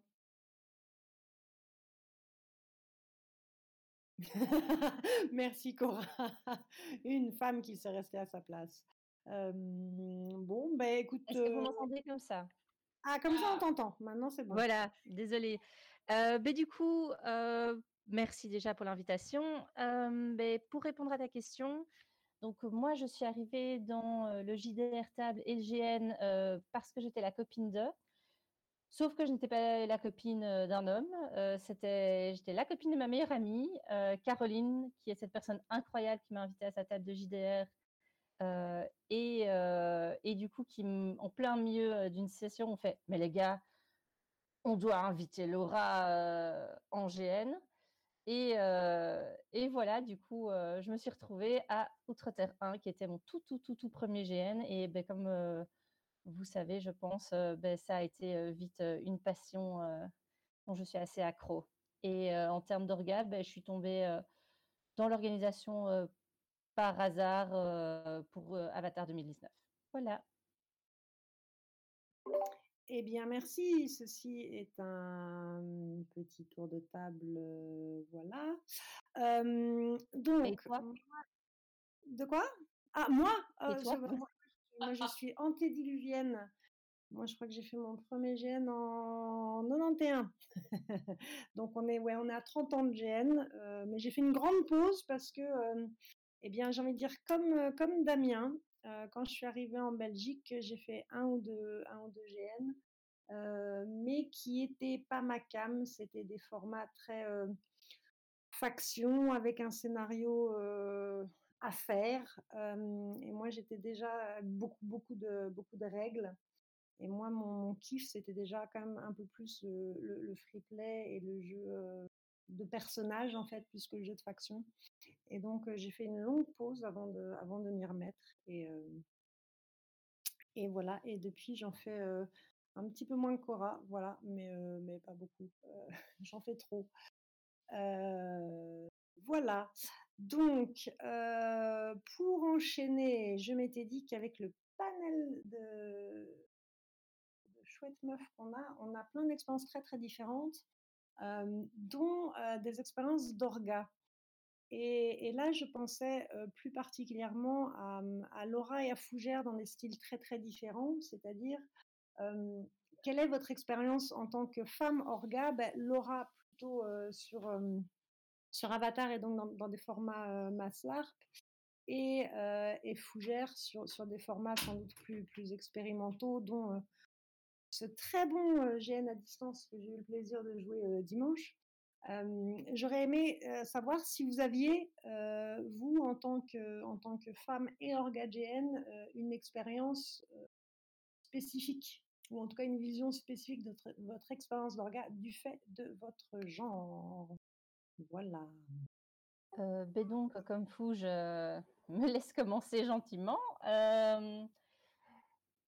donc, ben, j'ai pas énormément d'expérience en orga, euh, puisque ben, je n'ai organisé qu'un avatar et ben, on, attend le suivant euh, quand on pourra. je pense que ce qui m'a marqué, c'est que j'ai eu droit à du bon mansplaining, euh, même pas dans la dentelle, de la part de, pas mal de joueurs, clairement plutôt masculins.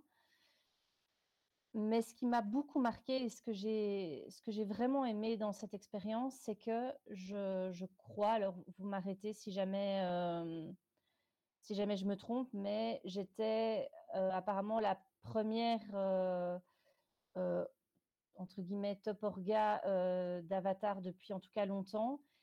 Et ça a permis de mettre en lumière pas mal de choses. je ne sais pas si c'est si c'est parce que, enfin, je pense que c'était, oui, merci, il y avait Tatiana, excuse-moi Stéphane. parce qu'effectivement, est-ce que c'est parce que j'ai commencé à parler de, de, sexisme et de faire attention à ce genre de choses que beaucoup de choses sont sorties? Sans doute que ça a aussi permis à pas mal de joueuses de venir se confier.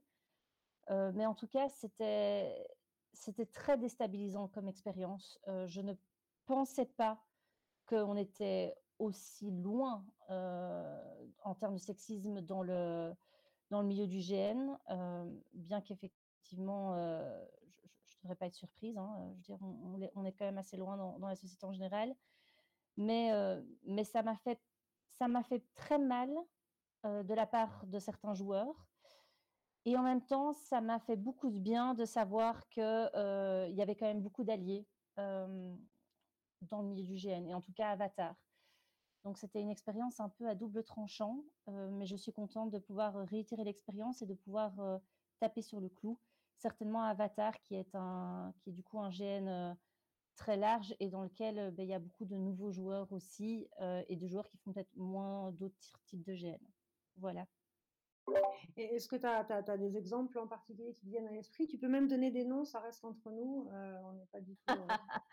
Euh, non, mais par exemple, ben c'est vrai que je m'attendais pas en prenant en prenant le rôle d'Orga Avatar de me retrouver avec avec des jeunes filles de, de 15-16 ans qui sont complètement déboussolées et au bord des larmes parce que une certaine faction les a a décidé de mettre une taxe sur le décolleté, euh, ce, qui est, non, enfin, ce qui est absolument scandaleux. Donc, euh, non seulement ben, j'ai ben, d'abord fait mon rôle euh, qui est de... Oui, oui, sérieux, tout à fait sérieux, qui est, qui est d'abord de les, de les consoler de leur dire à quel point ce n'est pas représentatif, j'espère, de ce qu'on veut que le GN soit soit en Belgique ou dans le monde. Mais en tout cas, euh, ce qui m'a vraiment choqué cette fois-là, c'est qu'en arrivant dans la faction en question, ils étaient justement en session euh, Théo, enfin en réunion de faction un peu Théo.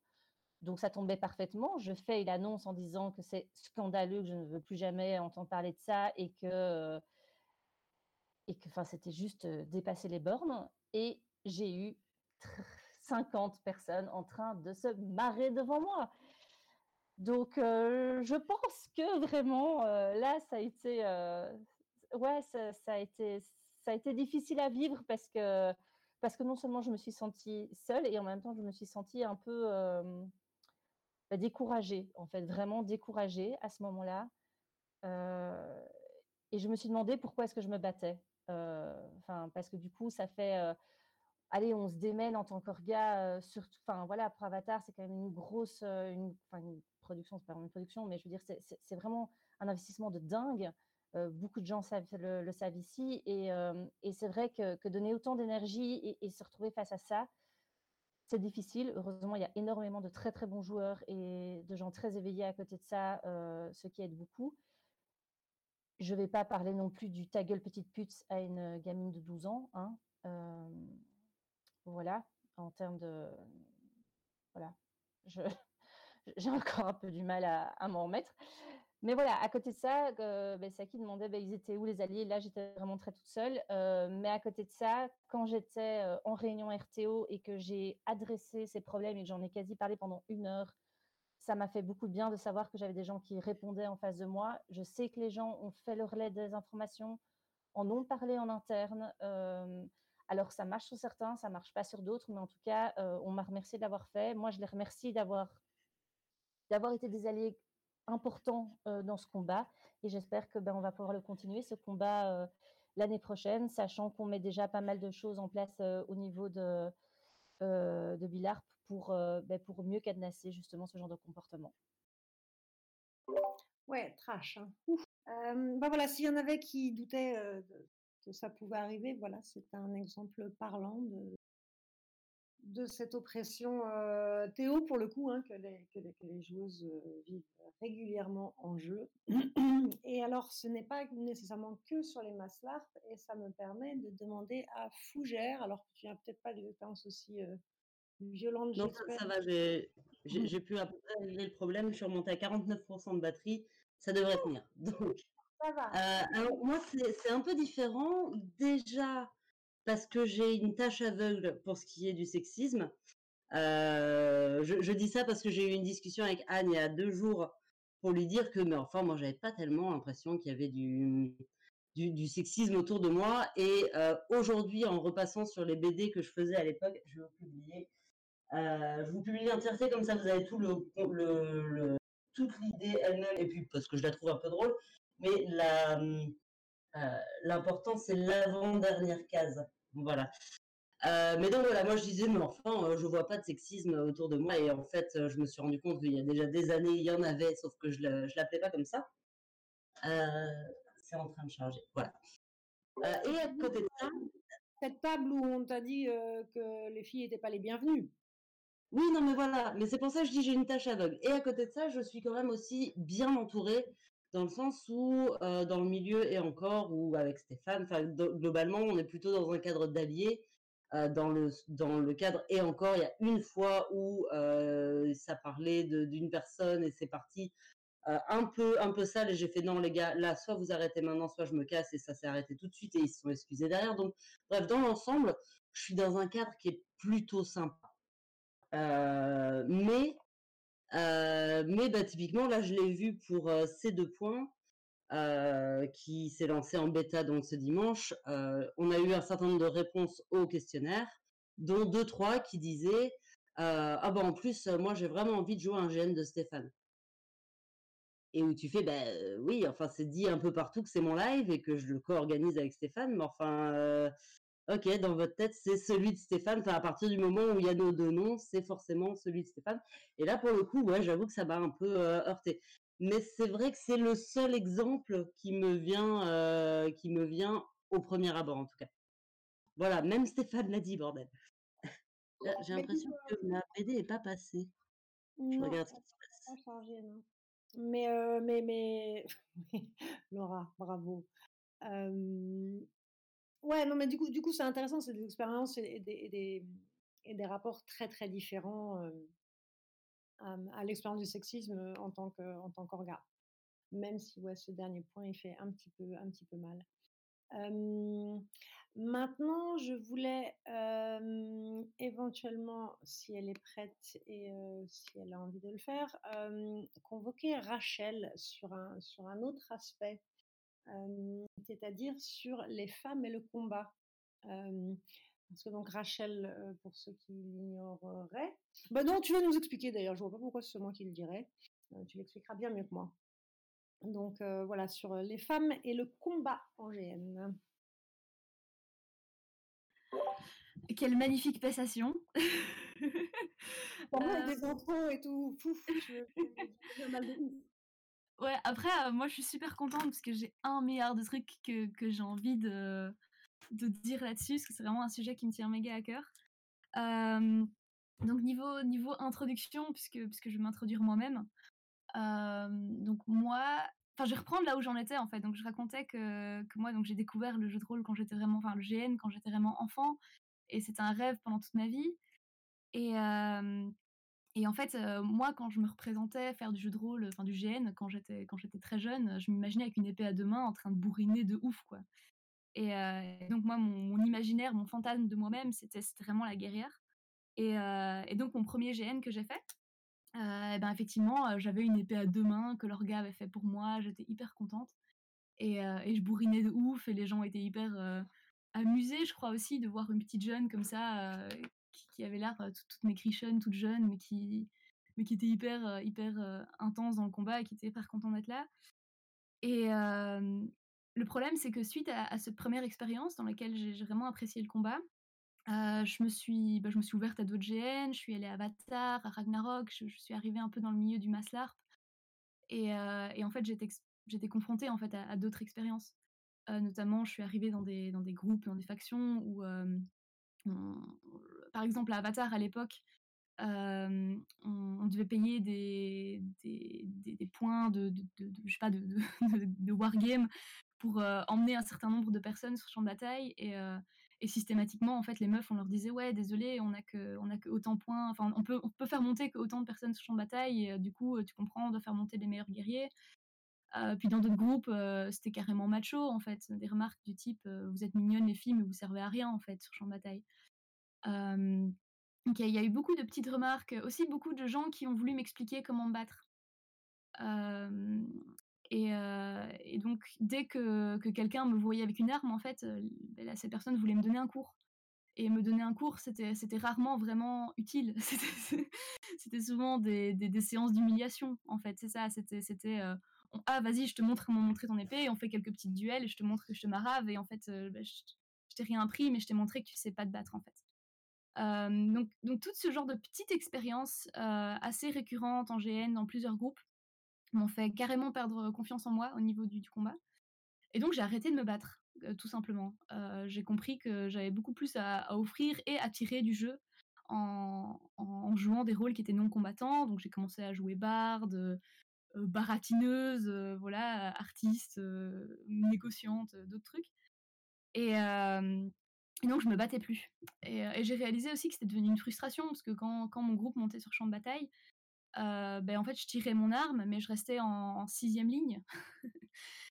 Et heu et je regardais le combat et je me rendais bien compte en fait que je servais à rien. Et donc c'est un peu une prophétie auto-réalisatrice quoi. Donc donc voilà, je me battais plus.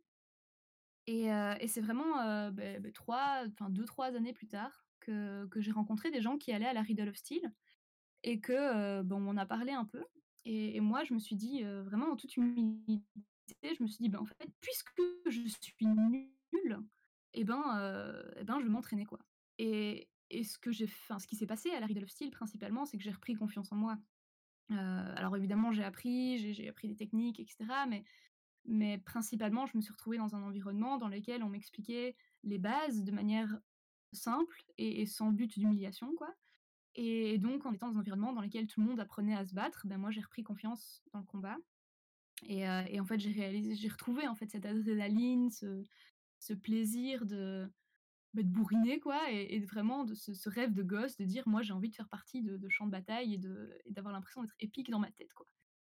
Donc ça c'est mon parcours à moi et heu, bah, il se trouve qu'avec le temps je suis devenue staff, heu, à la Riddle of Steel et que en étant, en faisant partie du staff, j'ai vu que, bah, j'ai vu en fait toutes les nouvelles qui arrivaient. Et, chez les nouveaux, on voit aussi, enfin moi j'ai remarqué en tout cas dans, les premières années où j'étais staff, des, vraies constantes. euh, où, généralement, ça, ça arrivait quand même souvent que des femmes, voilà, des femmes arrivent à la Riddle, qu'elles viennent, fassent deux, trois cours et puis qu'elles viennent plus. Et donc je me suis demandé en fait, c'est quoi les obstacles à la participation des femmes? Pourquoi est-ce que les femmes elles arrivent, elles sont trop chaudes et puis après deux trois cours en fait elles viennent plus ou alors il y a plein de raisons à ça évidemment, hein. mais mais donc ça m'a ça m'a ça a attiré mon attention. Et donc j'ai commencé à travailler là-dessus sur les obstacles à la participation des femmes en combat, qui en fait est un nœud, je crois, assez assez central dans leur participation dans dans un certain type de GN. Je parle effectivement des GN qui, impliquent des combats, des GN plutôt des GN de groupe en fait, des GN à faction, ce genre de choses. Et donc je me suis intéressée un peu à tout ça. Et voilà, en, m'intéressant à tout ça, en fait, j'ai créé avec Lucille, qui est une autre membre du staff de la Riddle of Steel Bruxelles, une nouvelle association qui s'appelle Glaive. Et donc Glaive propose des, des cours d'escrime ludique en non-mixité choisie. Donc euh, principalement euh, bah, avec des femmes. ou alors la manière dont, enfin, on est ouverte aux personnes qui s'identifient comme femmes ou des personnes qui, qui ont été assignées femmes à la naissance.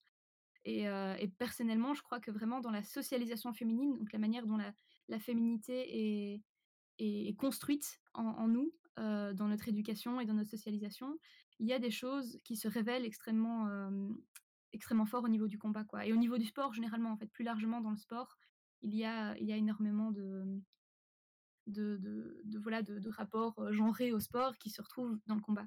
Et c'est particulièrement intéressant parce que l'escrime ludique est, un, à ma connaissance, en tout cas, le seul sport de combat mixte.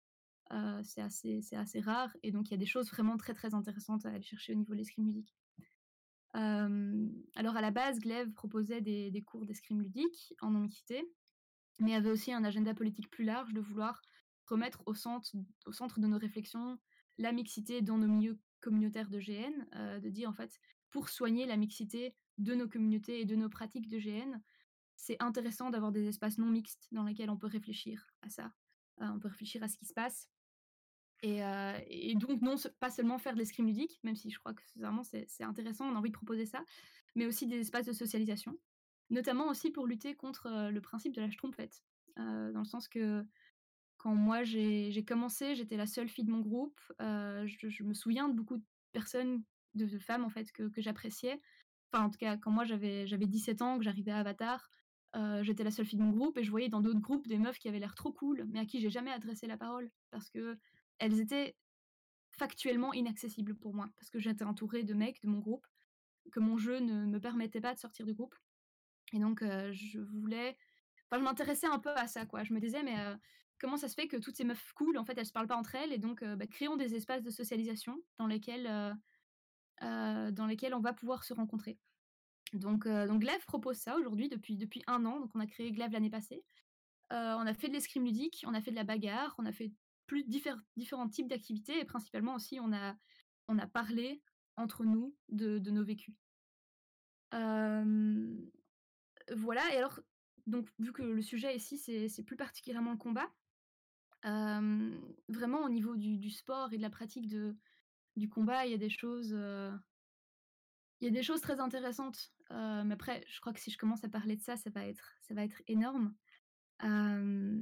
Mais, mais, mais un truc marrant, c'est vraiment que la, allez, en, en moyenne, je parle vraiment de manière statistique, euh, il y a plein, plein d'exceptions à ça, mais en moyenne, quand, euh, une personne euh, qui a été socialisée comme un homme arrive à, à la Riddle Steel, par exemple, parce que là, c'est des pratiques qui sont mixtes, le nouveau moyen, il faut lui dire de faire attention avec son arme. Il faut lui dire, t'es gentil coco, mais en fait, calme-toi un peu. Frappe moins fort, on va t'apprendre à faire une touche qui fait pas mal. Alors que euh, la nouvelle en moyenne, euh, la, nouvelle statistique, euh, eh ben, il faut lui dire vas-y, ose taper quoi.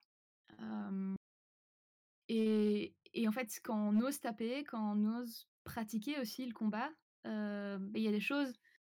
bah, hyper intéressantes qui se passent au niveau du corps, et là on arrive vraiment sur le sujet du sport.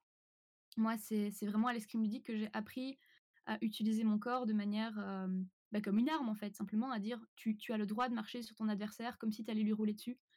Euh, et ça, c'est vraiment une, une- leçon qui est, euh, qui est assez, assez nouvelle pour beaucoup de personnes qui s'entraînent là-dedans. Donc ça, c'est vraiment l'escrime ludique permet de développer beaucoup de choses. Et alors un, un dernier point, euh, c'est sur la question de la, la légitimité aux armes. Donc, comme je disais, moi, quand, quand j'ai quand j'étais jeune et, clairement inexpérimentée, hein, clairement, on peut dire qu'en combat, j'étais, euh, je valais pas plus que, le nouveau moyen, quoi. Euh, mais je valais pas moins non plus, pour le coup. Euh, on partait du principe que je servais à rien, et en fait, c'était une prophétie autoréalisatrice. J'ai perdu confiance en moi. Euh, et, il se trouve que, dans les études qui sont faites sur la pratique féminine du sport, et principalement aussi sur, enfin vraiment beaucoup d'études sociologiques sur la pratique du sport au niveau du genre, montrent que les femmes ont, vraiment beaucoup plus à faire leurs preuves pour, commencer à être reconnues et respectées dans un sport. Et du coup, moi, à force de m'entraîner, donc entre-temps, j'ai pris vraiment goût à l'escrime ludique, je me suis entraînée et je suis devenue, enfin, j'ai eu un niveau qui était, assez, assez cool, quoi. Et quand j'arrivais en GN, clairement, je cassais des gueules. Dans le sens que quand on s'entraîne chaque semaine, assez rapidement, quand on arrive une fois par an à Avatar, ben, on se bat mieux que, le, le pays moyen qui, qui se bat deux fois par an, quoi. Et, euh, et alors là, il y avait plein de, de processus hyper intéressants euh, où, par exemple, bah, du coup, moi, je me, je me baladais avec mon arme. Et encore une fois, euh, bah, beaucoup d'hommes avec qui j'interagissais me proposaient des cours. Et m'expliquaient comment utiliser mon arme et, euh, et genre de choses. Ils se doutaient évidemment pas que qu'en fait, c'est, bah, non seulement c'est moi qui donnais les cours de manière hebdomadaire, mais en plus que, que voilà, j'avais pas besoin de ces cours. Quoi. Et c'était très difficile de, de, de, sortir de cette image. Alors évidemment, c'est un truc dont on peut jouer en GN quand on a un personnage qui s'y prête. Mais, euh, mais c'est quand même vraiment euh, très impressionnant à quel point une femme avec une arme, on va partir du principe qu'elle est qu'elle sert à rien et qu'elle sait pas l'utiliser. Voilà, donc, donc par rapport à la légitimité, par rapport au fait de faire ses preuves, c'est un sujet qui. Enfin, c'est un, c'est un phénomène qui est très très impressionnant. Euh, comment, par exemple, au sein de la Riddle of Steel, à force de m'entraîner chaque semaine, toutes les personnes qui s'entraînent avec moi savent très bien qu'en fait, euh, bah, j'ai un niveau, quoi. Euh, et du coup, quand ils, se retrouvent face à moi, ils, se disent Ah, zut. Alors que dès que je me retrouve en dehors, des gens qui me connaissent pas, des gens chez qui je n'ai pas gagné la légitimité ou chez qui j'ai pas, pas, j'ai pas montré, j'ai pas fait preuve, eh ben, ces personnes-là vont partir du principe que je ne sais rien faire avec mon arme et que je suis nulle. Donc voilà, c'est un sujet par rapport au combat qui est, qui, qui est énorme. Voilà. Alors j'ai envie de continuer à parler d'un petit sujet qui concerne Glaive. Je ne sais pas si c'est le moment de le faire, mais ça parle de légitimité, légitimité aussi. Donc euh, je ne sais pas si Anne, j'ai ta bénédiction pour continuer à parler un peu. Tu es bénie parce que tu es passionnante, vas-y. Tant pis ton timing. Merveilleux, merci. Euh, et donc, comme je disais, à Glaive, on ne fait pas que de l'escrime ludique. Euh, on a aussi beaucoup parlé entre nous, en fait, donc, parce qu'il y avait une vraie volonté de proposer des espaces de socialisation dans lesquels on peut se rencontrer entre schtroumpfettes. Euh, je dirais pas que Glaive est un, est un groupe de schtroumpfettes, mais, mais quand même pas loin. Et donc, c'était très intéressant parce qu'on s'est retrouvé avec des personnes qui, bah, qui pratiquaient toutes le GN, plus ou moins, et qui pratiquaient le GN dans des groupes différents, qui ne s'étaient souvent pas parlé, qui s'étaient déjà vus en GN, euh, qui s'étaient déjà vus en photo, qui, voilà, qui se connaissaient, mais qui, euh, qui avaient rarement déjà développé des, des vraies relations et qui avaient déjà eu des vraies discussions. Et, euh, un sujet qui, qui, est, qui est devenu en fait un peu une des grandes théories récurrentes sur lesquelles on arrivait, c'était la question de comment devenir une citoyenne légitime de la communauté du GN. Parce que beaucoup de nos histoires racontaient, m- montraient comment on était des citoyens de, de deuxième zone en fait. Euh, alors il y a plein de, profils types, de stéréotypes de personnages de seconde zone. Euh, Il y a la copine 2, typiquement, qui en fait partie, on en a déjà un peu parlé. Euh, Il y a la, meuf qu'on oublie, parce qu'elle n'est pas très intéressante. Il y a la meuf jolie, par exemple. Euh, alors la meuf qui est jolie, on la traite différemment. Il y a voilà, il y y a plein de catégories de, de, citoyennes de deuxième zone. Il y a la meuf avec qui on propose du roleplay parce qu'elle est jolie euh, et qu'on a envie de la pécho en fait. Donc c'est toujours très énervant en fait quand, ces personnes-là euh, euh, bah, croient qu'elles font du roleplay, qu'elles ont trouvé leur jeu toutes seules, qu'elles sont euh, bah, qu'elles se sont battues en fait pour, pour faire leur place dans le game et en fait a posteriori elles se disent mais en fait la raison pour laquelle j'ai fait une place dans le game c'est que je, je suis jolie et qu'on m'a donné du jeu parce qu'on voulait mon cul quoi. Donc ça c'est toujours des réalisations qui sont assez douloureuses. Tout comme voilà je me suis trouvé une place dans ce, réseau dans ce groupe parce que j'étais la copine d'eux. Enfin il y a plein plein de, d'expériences comme ça qui sont qui sont assez assez dures quand on y fait face et quand on voit qu'en fait ce qu'on a vécu c'est pas c'est pas juste nous en fait c'est des constantes. Et donc on a commencé à théoriser de manière un peu drôle. Alors c'était très satirique pour le coup mais faut mieux en rire qu'en pleurer. Sur comment devenir une citoyenne légitime comment devenir une citoyenne voilà, une, vraie citoyenne du milieu du GN, quelque part qui est reconnue comme, et respectée comme une vraie citoyenne et pas comme, comme la plante en pot, quoi. Et, alors, dans ces théories-là, notamment pour revenir au combat, devenir une meuf badass, casser des gueules en combat, en escrime, bah, ça en fait partie. Et, et, donc, on est plusieurs à, à s'intéresser au combat.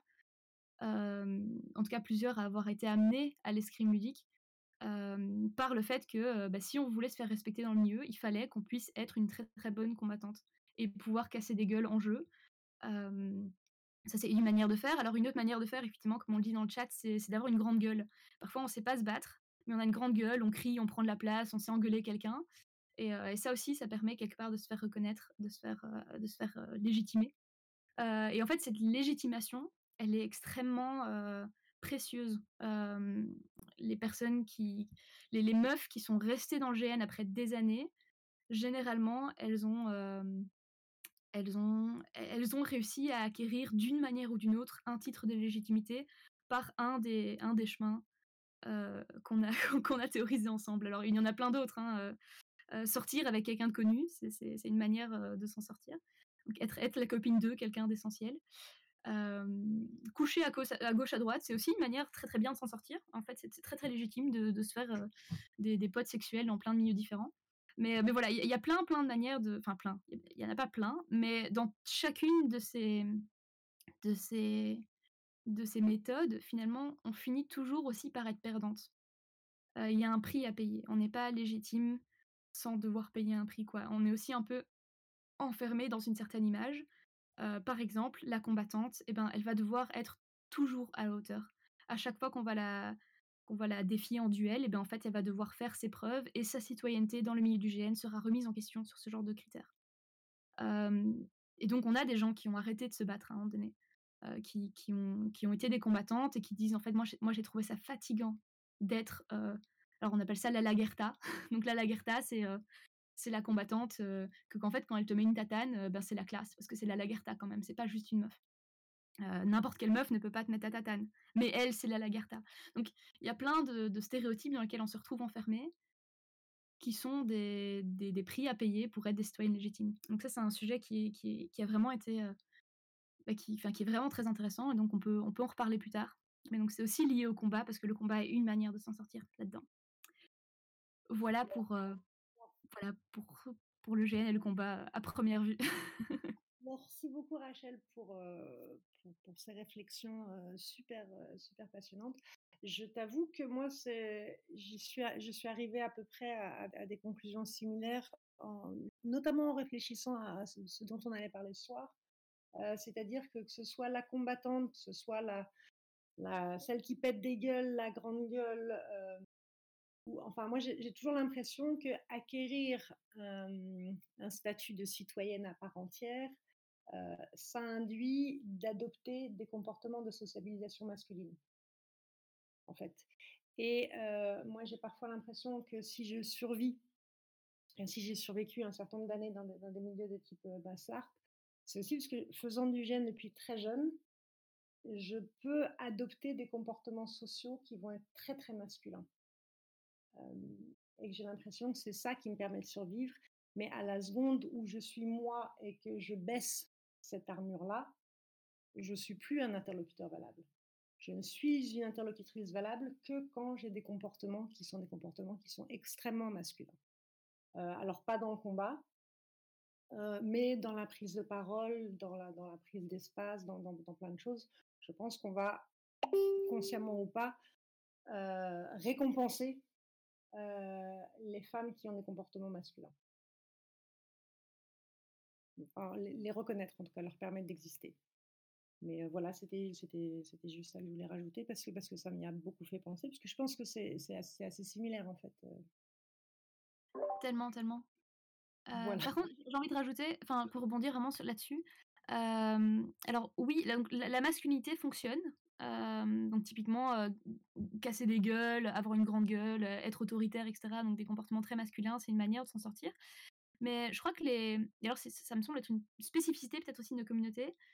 mais, mais être très très très féminine, ça marche aussi parfois. Enfin, très féminine, je sais pas. Mais en tout cas, le cul, ça fonctionne.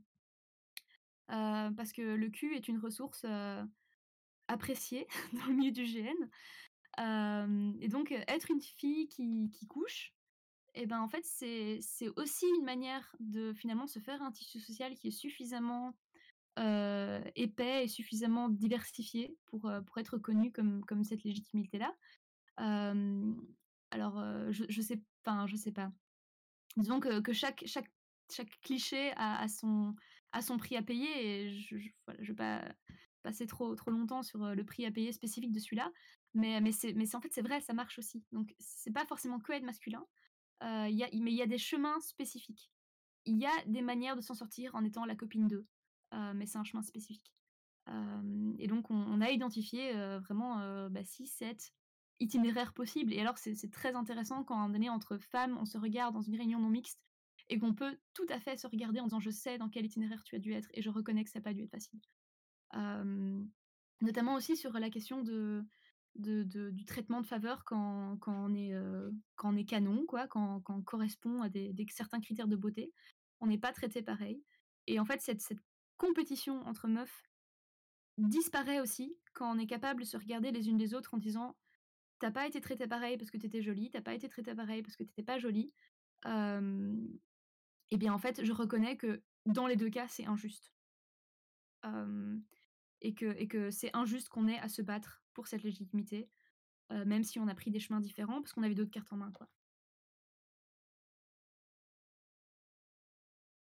Un tout grand merci d'avoir rebondi là-dessus, euh, Rachel. Euh, ouais, je crois qu'on est, je crois qu'on est nombreux à être d'accord, venir autour de cette table.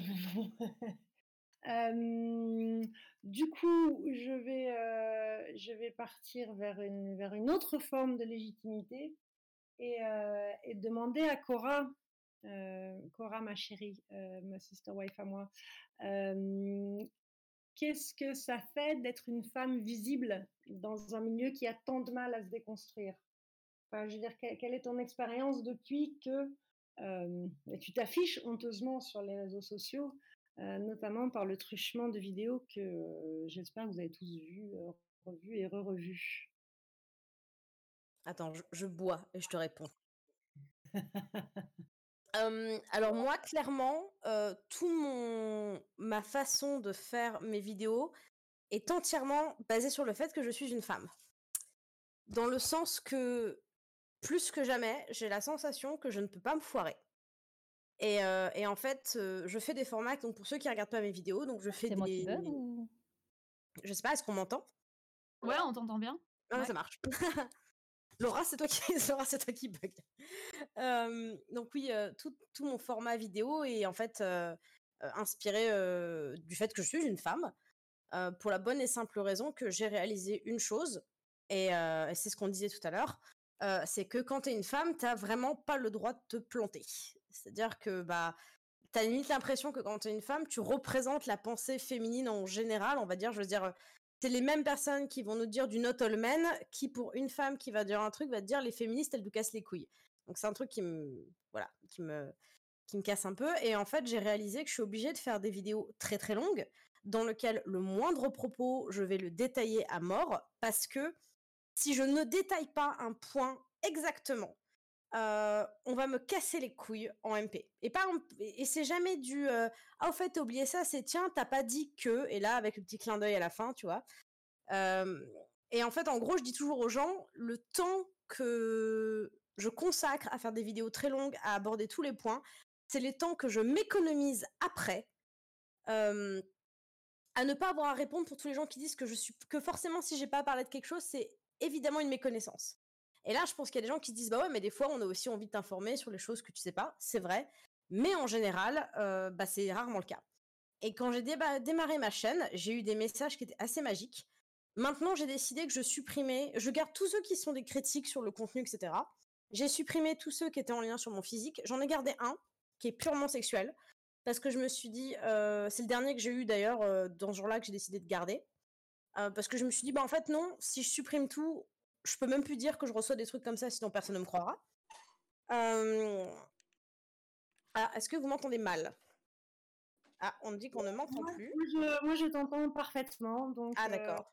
euh, ceux, ceux qui n'entendent plus, ten- ten- tenter de, de relancer Discord, quoi. Ok, d'accord, ça marche. Et donc oui, euh, du coup, en fait, bah, j'ai réalisé qu'il fallait que j'ai des propos extrêmement longs. Et, euh, et j'ai déjà eu des gens qui m'ont présenté ma chaîne comme étant une chaîne féminine du GN. Il n'y a rien de féminin dans mon propos. Euh, la seule chose que j'ai pu dire qui était éventuellement féminin, c'est que oui, j'ai parfois pris mon point de vue de joueuse pour exprimer certaines choses auxquelles les gens ne pensent pas forcément. Par exemple, j'ai fait une vidéo sur l'hygiène en GN dans lequel j'ai rappelé aux gens que c'est bien L'hygiène, c'est hyper féminin comme préoccupation. Faut arrêter de bien sûr, bien sûr, quand je ne suis pas occupée à nourrir mes enfants non mais voilà, j'ai fait une vidéo sur l'hygiène en GN où je disais aux gens bah oui, ce serait bien de foutre des, euh, des poubelles pour les gens euh, qui ont leurs règles par exemple. Bon certes, c'est pas les règles ne sont pas une problématique exclusivement féminine, euh, mais voilà, vous voyez ce que je veux dire, c'est le fait de parler des règles, c'est tabou. Voilà. C'est tabou, c'est un truc sale, hein, parce que nous, on peut faire des BG qui parlent d'inceste, de seigneurs de guerre qui brûlent tout ça, etc. Mais par contre, voilà, c'est, on va pas parler. Les filles, vous, vous- faut apprendre à être un petit peu gentil là-dessus. Et j'ai eu des messages qui me disaient que j'étais une social justice warrior parce que tu comprends, je parle d'un truc qui concerne à minima à l'heure actuelle peut-être 30% de la population mondiale, quoi. C'est bordel. La salope. Non mais vraiment, c'était un peu de choses comme ça. Et en fait, euh, par exemple, j'ai fait une vidéo sur la romance en GN. Et disons que, euh, comment dire, j'ai abordé notamment un truc qui m'intéresse énormément, c'est la question du typecast et le rejet en GN. Et j'ai essayé d'aborder aussi une question. euh, j'ai abordé euh, la question aussi du fait que bah, genre, t'es pas obligé d'être attiré par quelqu'un pour euh, bah, jouer que t'es attiré. La fameuse question de la, discussion entre l'immersion et le réalisme. Et j'ai eu principalement des réponses de femmes qui me disaient bah ouais, moi j'ai eu plein de gens qui m'ont dit euh, bah ouais, les gens ils trouvaient que j'étais moche donc ils voulaient pas jouer le fait qu'ils étaient attirés, avec moi et tu dis mais mon dieu, mais enfin, on est en gêne, t'es pas obligé de te la taper à la fin quoi. Attends, excusez-moi, je lis les commentaires en même temps. Mais oui, voilà, en tant que femme, bah déjà, un, je reçois beaucoup de remarques sur mon physique, et en même temps, j'ai l'impression que même la façon dont je me filme, j'essaie toujours d'arrêter juste au début euh, de la poitrine, parce que je veux surtout pas qu'on me dise bah, qu'on a vu mon décolleté, parce que déjà, je veux pas avoir à avoir des remarques sur mon décolleté. Ensuite, j'ai pas envie qu'on m'accuse d'utiliser mon décolleté. Et, euh, et voilà, donc c'est c'est- vraiment, je suis dans une espèce de mode de parano où j'ai envie de dire, mais putain, mais je veux juste me consacrer, enfin, écouter mon contenu, quoi. Après, voilà, peut-être que oui, je pourrais choisir un format où je parle juste, etc. Mais je pense que la façon dont je m'anime et la façon dont je parle, et puis merde, c'est mon contenu, en fait, je filme comme je veux. Mais voilà, je me retrouve à penser à des choses auxquelles je me dis, est-ce que les mecs qui font des vidéos sur le GN se posent ces questions-là? Et, euh, et en fait, oui, ça prend. euh, Non, la ça- réponse est non. La réponse est bien sûr. Pour que Time Freeze, Mehdi se demande pas si on voit s'il pointe sous sa chemise. Voilà, exactement. Et Dieu sait pourtant qu'il y a, il y a- on est tous intéressés parce que voilà, on, a, on attend que ça. Mais oui, voilà, je j'ai pas envie qu'on me- qu'on me dise que j'utilise mon physique, etc. Et, euh, et je pense qu'il y a vraiment aussi tout ce côté où, bah ouais, quand t'es une femme, t'as vraiment l'impression que tu peux pas merder. Et, moi, personnellement, j'ai vraiment cette crainte, c'est que bah, quand t'es en gêne, des fois, il arrive que t'es pas bien, que tu fasses de la merde, etc. Et maintenant, je me dis, mais est-ce que j'ai encore le droit de faire de la merde un jour sur un gène? Est-ce que j'ai euh, est-ce que j'ai encore en- le droit d'avoir un jour, un jour où je vais pas bien parce que j'ai mes règles et que sur un gène, je suis un petit peu en colère ou que, ou que j'ai une migraine ou un truc comme ça? J'ai l'impression vraiment que je ne peux plus me permettre euh, d'avoir une erreur parce que je me dis, est-ce que soudainement je suis devenue la représentation de la femme en gène? Et en même temps, euh, moi j'adore regarder les commentaires parallèles parce que, euh, bah, évidemment, j'ai mes petits haters personnels qui me mindsplainent comme c'est pas possible. Euh, j'ai le fait que je suis une petite pute, que je suis une petite conne, qui de toute façon n'y connaît rien. Mais, mais oui, bien sûr, je suis hystérique, c'est normal. Non, j'ai gardé plein d'imprimés écran de trucs sympathiques.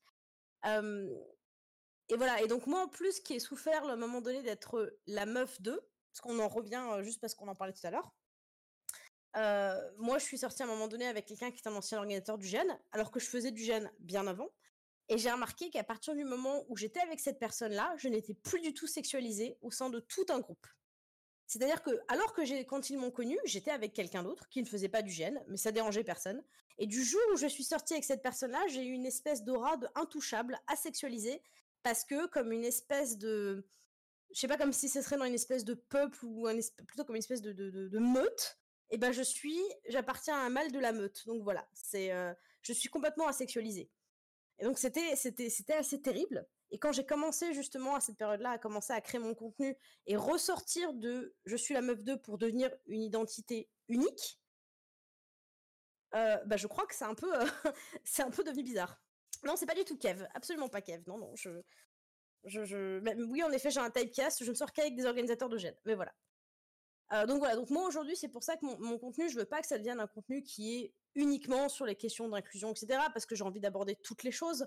Mais c'est vrai que je me rends compte que bah, quand j'ai vraiment envie de tomber sur des questions euh, beaucoup plus inclusives, un peu plus, un peu plus comment dire, euh, particulières, je passe pas pour l'instant pour le format vidéo.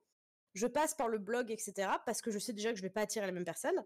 Et j'ai vraiment l'impression que si un jour je veux poser, parler de questions justement d'inclusion, etc., je dis souvent que c'est la technique de l'entonnoir, mais il faut d'abord que je parle de sujets généralisés avant de pouvoir parler de toutes les oppressions qui existent en gène. Euh, donc voilà, donc moi un des trucs par exemple que j'essaie vraiment d'aborder aussi, bah, donc c'est ce qu'on disait tout à l'heure, c'est la question du typecast.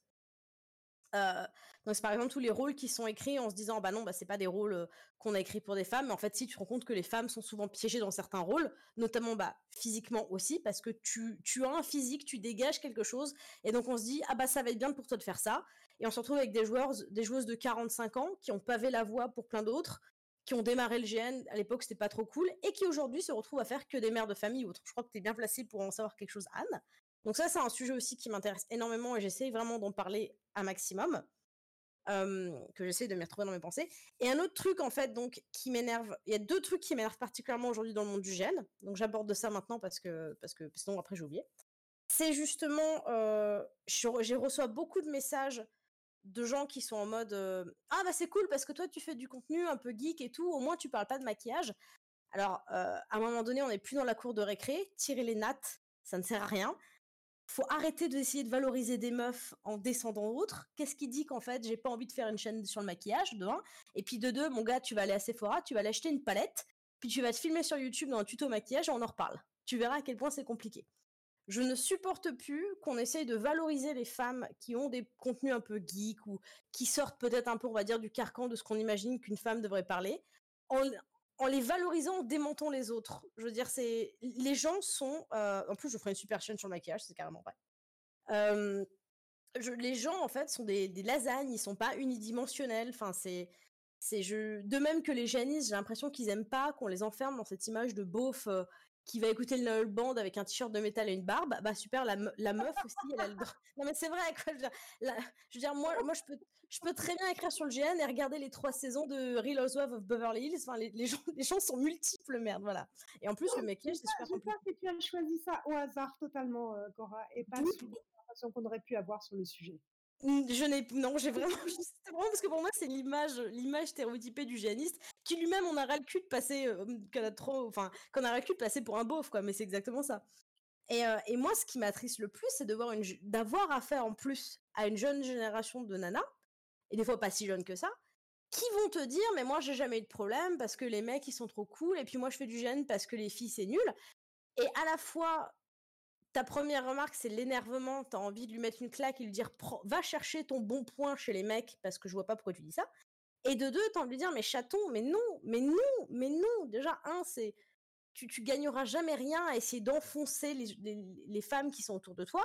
Et je suis à la fois contente pour toi que tu jamais rien vécu, qui te fasse pas remettre en question. Mais de l'autre, euh, je suis désolée que as l'impression que tu vas uniquement être à valoriser dans un milieu masculin en enfonçant les autres femmes. Donc tout à l'heure, on parlait du, sexisme intériorisé, de la misogynie intériorisée qu'il y a, mais dans la communauté féminine, il y en a plein. Et, euh, et je vois plein de femmes qui, justement, quand on parlait du combat tout à l'heure, qui sont en mode euh, Ah, mais moi, je fais pas du gène de romance, de, excusez-moi du terme, de tafiole, parce que ça, j'en ai vu plein de gens qui disaient ça. Moi, je préfère faire ma guerrière, je veux pas être une princesse, je veux être une guerrière et tout. Mais tant mieux que tu aies envie d'être une guerrière, mais crache pas dans la gueule de celle qui veut être une princesse. Qu'est-ce que ça apporte? Et en fait, je sais pas, j'ai l'impression qu'il y a toute une génération de jeunes géanistes qui sont vraiment dans cette mentalité de je veux dire, euh, le, féminisme, le respect de la femme en général, c'est tu soutiens à la fois celle qui a envie d'aller bosser 48 heures semaine que celle qui a envie de rester à la maison avec trois gamins. Voilà. Donc, euh, moi aussi, pareil, je me dis que j'ai fait un sacré gros chemin, donc c'est pour ça que j'ai pas envie non plus de les balancer par la falaise. Et je me dis, bon, il faut qu'il y ait un, travail en amont. Mais je suis à la fois super contente de, voir qu'il y a plein de jeunes géanistes qui justement démarrent dans un milieu où c'est plus facile pour elles. Et je suis à la fois horrifiée de voir des filles, enfin je dis jeunes géanistes, mais il y a des femmes de mon âge et même parfois plus âgées, qui tiennent des propos. Je me dis, mais, mais quel est le but? Enfin voilà, c'est, je me suis un peu, je me suis un peu énervée. Mais voilà, c'est quelque chose qui me, c'est quelque chose qui me marque un peu. Et à chaque fois, donc, quand j'ai des jeunes filles ou des, des personnes qui viennent me parler comme ça, j'essaye de pas le dire, euh, j'essaye de pas le faire de façon amère parce que j'ai envie d'être encore dans la pédagogie et parce que clairement, si j'avais pas envie d'être dans la pédagogie, je claquerais pas les thunes et le temps que ça me consacre à faire cette chaîne. Mais, euh, mais voilà, petit à petit, j'essaye un peu d'améliorer les choses. Mais moi, le constat, quand même, il est effarant, je trouve. Pour moi, le constat, il est quand même... J'essaye de voir le côté positif et la lumière au bout du tunnel. Mais des fois, j'ai face à moi des gens, je me dis, mais bon de Dieu, quoi. Le sexisme intériorisé, il est effarant. Voilà. Euh, on, est, bien d'accord, il est intériorisé. Alors, je, crois, pour, la défense des jeunes femmes géanistes euh, auxquelles tu, fais, allusion, je crois que c'est aussi une question d'âge et que quand on sort euh, d'une adolescence pas forcément glorieuse, euh, on est sociabilisé pour plaire et donc on a cette revanche à prendre et donc tous les codes de concurrence entre femmes euh, marchent hyper bien quand tu es, en insécurité, quand tu, sors ton adolescence, quand, tu cherches. Euh, quand tu cherches et, avec un petit peu de chance, et moi j'ai l'impression du, haut de mes 46 ans que j'ai, c'est que je crois, j'espère que la plupart d'entre nous évoluent quand même et, et s'en sortent avec le temps, jusqu'au moment où se rendent compte que passer sous le radar euh, du trophée masculin, c'est une libération incroyable. Et si, et si les femmes de, 20-25 ans se rendaient compte de la liberté qu'il y a à, s'en foutre, bah ce, serait, ce serait juste merveilleux. Il y a quelqu'un qui veut prendre la parole, du coup. Euh, oui, bien sûr, Jus, vas-y.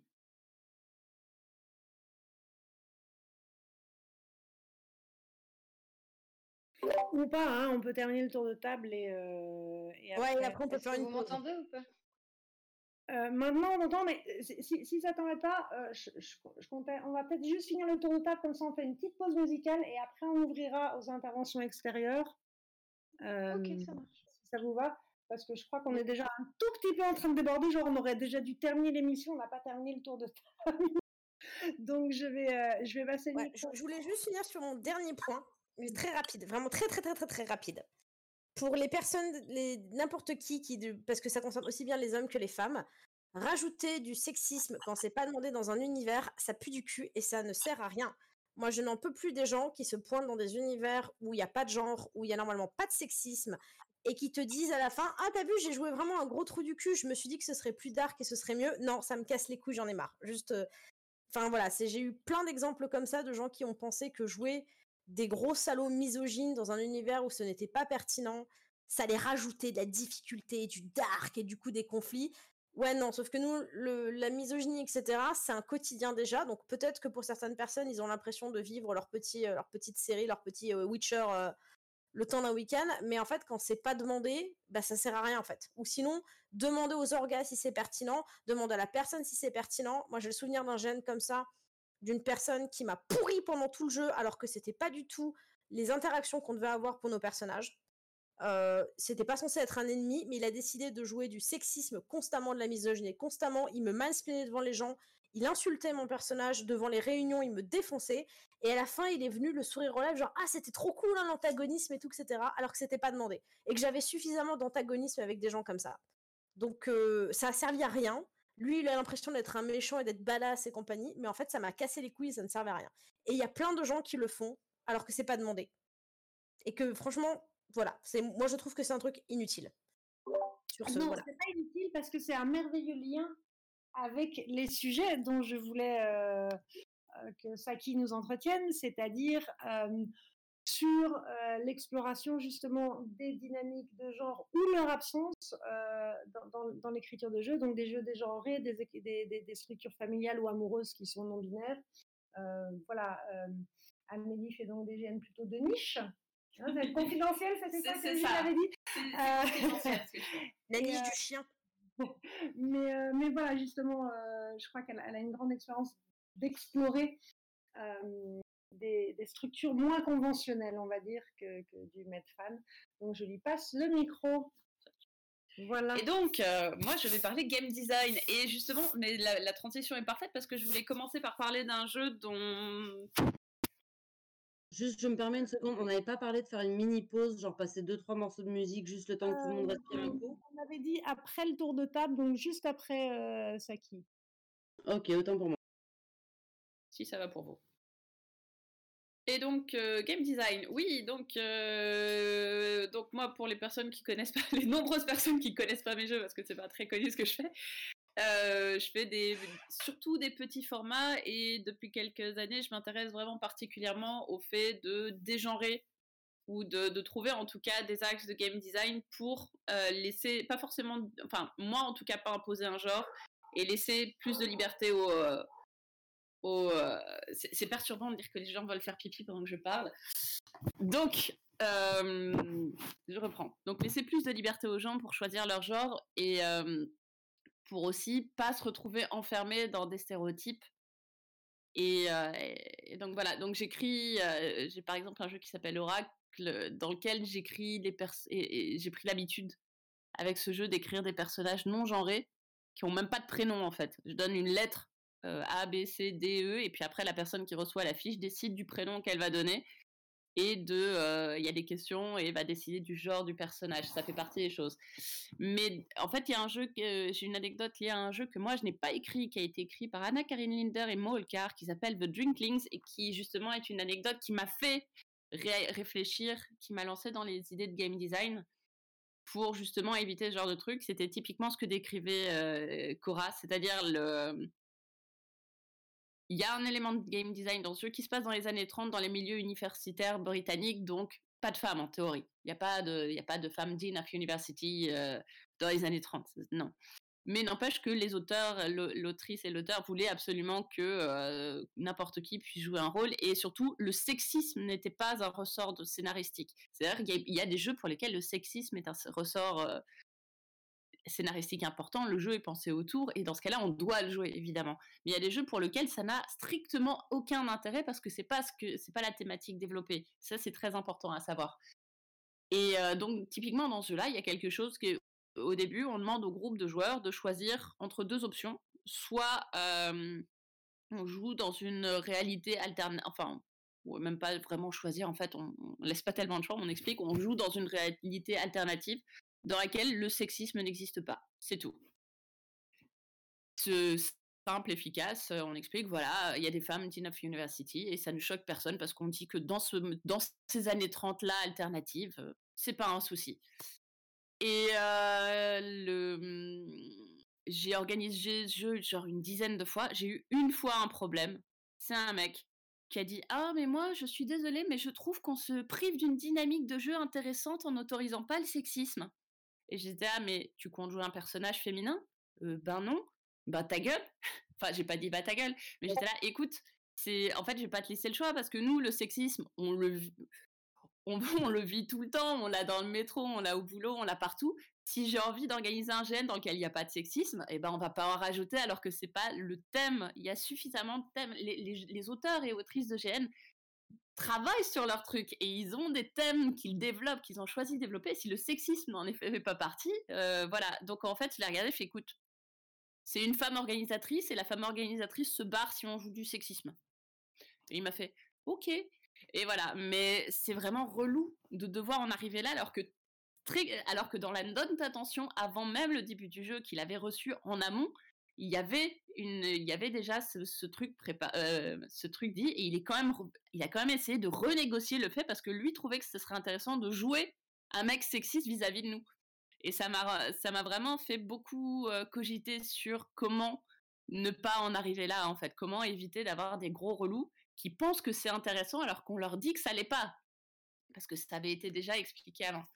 Enfin voilà. Donc euh, moi ma démarche elle est beaucoup axée sur euh, sur l'inclusivité. C'est pas que le, féminisme, mais aussi euh, l'inclusivité des personnes à mobilité réduite euh, ou, avec, di- avec divers handicaps, avec Enfin, en fait, quand on y pense, le GN, on a des limitations sur tellement de plans que euh, parce que en fait, on parle de féminisme tous et on est on est outré, on est plein de trucs, mais est-ce que euh, on a beaucoup, euh, toutes les personnes qui ici organisent, est-ce qu'on fait combien font en sorte que bah, des personnes handicapées puissent jouer leur jeu et donc y a accès physiquement au lieu? En fait, c'est pas pour culpabiliser que je dis ça, c'est juste qu'en fait on est victime d'une oppression, mais on se rend compte qu'il y a plein d'autres oppressions et en fait c'est pour moi, on doit voir ça de façon groupée et on doit voir ça par le game design dans nos jeux, qui euh, qui, doit pas s'adresser que au, sex- au sexisme parce que je suis une femme autrice et que je dois pas m'adresser que à ça. Et justement, le fait de réfléchir au game design va euh, est une dynamique intellectuelle qui pousse à se poser plus de questions et à remettre en question ce qu'on fait. Je, je- j'espère que je suis pas trop en train de m'éloigner du du thème. Euh, donc, je, je n'arrive pas à suivre tous les trucs, tous les trucs qui sont postés. Euh, donc, en fait, euh, ce qui me mène à euh, une déclaration d'amour, il faut le dire, j'aime Star Trek. Oui, vous êtes peut-être quelques-uns à aimer Star Trek, ou certains à penser que Star Trek c'est un truc pour les, c'est un truc un peu cliché, en pyjama, un peu ridicule que vous n'avez jamais vraiment regardé. Et en fait, euh, Gene Roddenberry, le créateur de Star Trek, était, est un mec totalement brillant. C'est un mec extrêmement militant, euh, féministe, antiraciste et plein de, enfin, en fait, ça me mène à l'idée d'utopie et de comment on peut les mettre en place. L'intérêt de la science-fiction, en fait, c'est que euh, Gene Roddenberry a pu mettre sur les écrans américains, par exemple, le premier baiser interracial. C'était dans Star Trek.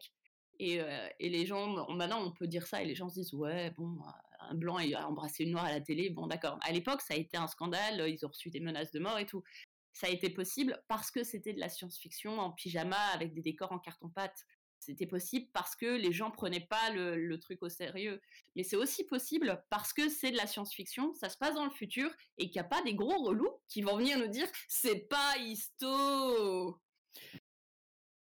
parce qu'on en revient toujours là en fait. C'est euh, tu veux parler de de tous les sujets du monde, tu peux le faire avec la science-fiction parce que tu, tu veux parler de racisme, tu mets des personnages euh, verts et rose fluo et tout à coup tu peux traiter le sujet d'une façon différente et il va pas y avoir les, les, les blancs de service qui vont dire ah non on n'est pas tous comme ça parce que tout à coup ça ça parle pas de blanc mais de rose fluo et que donc ça va ils vont pouvoir écouter le truc sans se sentir visés et avoir une réflexion derrière et on a plein de choses comme ça que je trouve fantastiques en science-fiction et c'est pour ça que depuis quelque temps en fait j'écris beaucoup de de dystopie, de monde parallèle, de ou et euh, je m'intéresse de plus en plus à la science-fiction parce que euh, c'est un réflexe de feignasse en fait et de, lâche un petit peu, faut bien le dire aussi. C'est-à-dire que euh, si j'étais vraiment, si j'avais des- si j'avais des ovaires en acier, euh, je partirais en, lutte constante. Mais en fait, moi, j'ai juste envie d'organiser des GN et j'ai pas envie qu'on me prenne la tête. J'ai envie de faire bien mon taf d'organisatrice de GN. J'ai envie d'écrire des beaux trucs et, euh, et j'ai pas envie de passer mon temps à me justifier. Et je rejoins totalement Cora. Tout à l'heure, il y avait un commentaire disant Ah, permets-toi de faire des erreurs, c'est pas grave. Et en fait, non, on peut pas se le permettre, comme disait Fougère. On peut pas se permettre de faire des erreurs.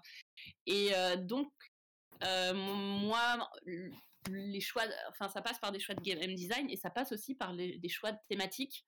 Et la science-fiction, c'est quelque chose qui laisse une liberté complètement dingue et, euh, qui fait que je vais pas avoir à me justifier d'un point de vue histo ou, euh, ou par rapport à d'autres à d'autres sujets. Il y a plein de choses comme ça qui sont extrêmement intéressantes, mais bon, euh, il y a une pause qui a été réclamée, donc euh, moi, si on me laisse parler, je suis partie pour 4 heures à peu près, donc je ne vais pas vous saouler.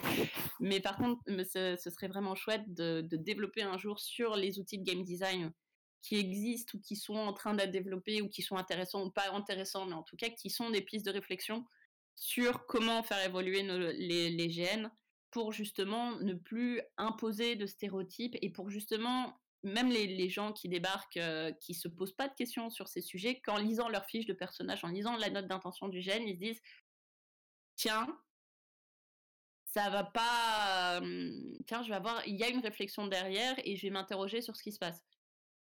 Et euh, donc voilà, j'aimerais vraiment beaucoup parler pendant trois heures de game design. Je vais peut-être vous épargner ça.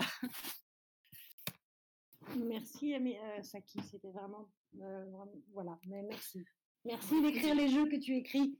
Voilà. Pour quatre Euh, personnes et demie. mais, mais c'est bien les jeux pour quatre personnes et demie. C'est un rapport au jeu qui est 10. très différent. 10 joueurs, wouhou Oui, on, on attend encore qu'il se fasse ton prochain. Une Euh, pandémie. C'est presque un Massarp, hein. c'est le Massarp de Saki, il y a 10 joueurs. Euh, donc, euh, on va faire une, petite pause musicale et, euh, et on est en train de se demander si on ferait pas une partie 2, un de ces quatre, parce que visiblement il y a quand même pas mal de choses à dire.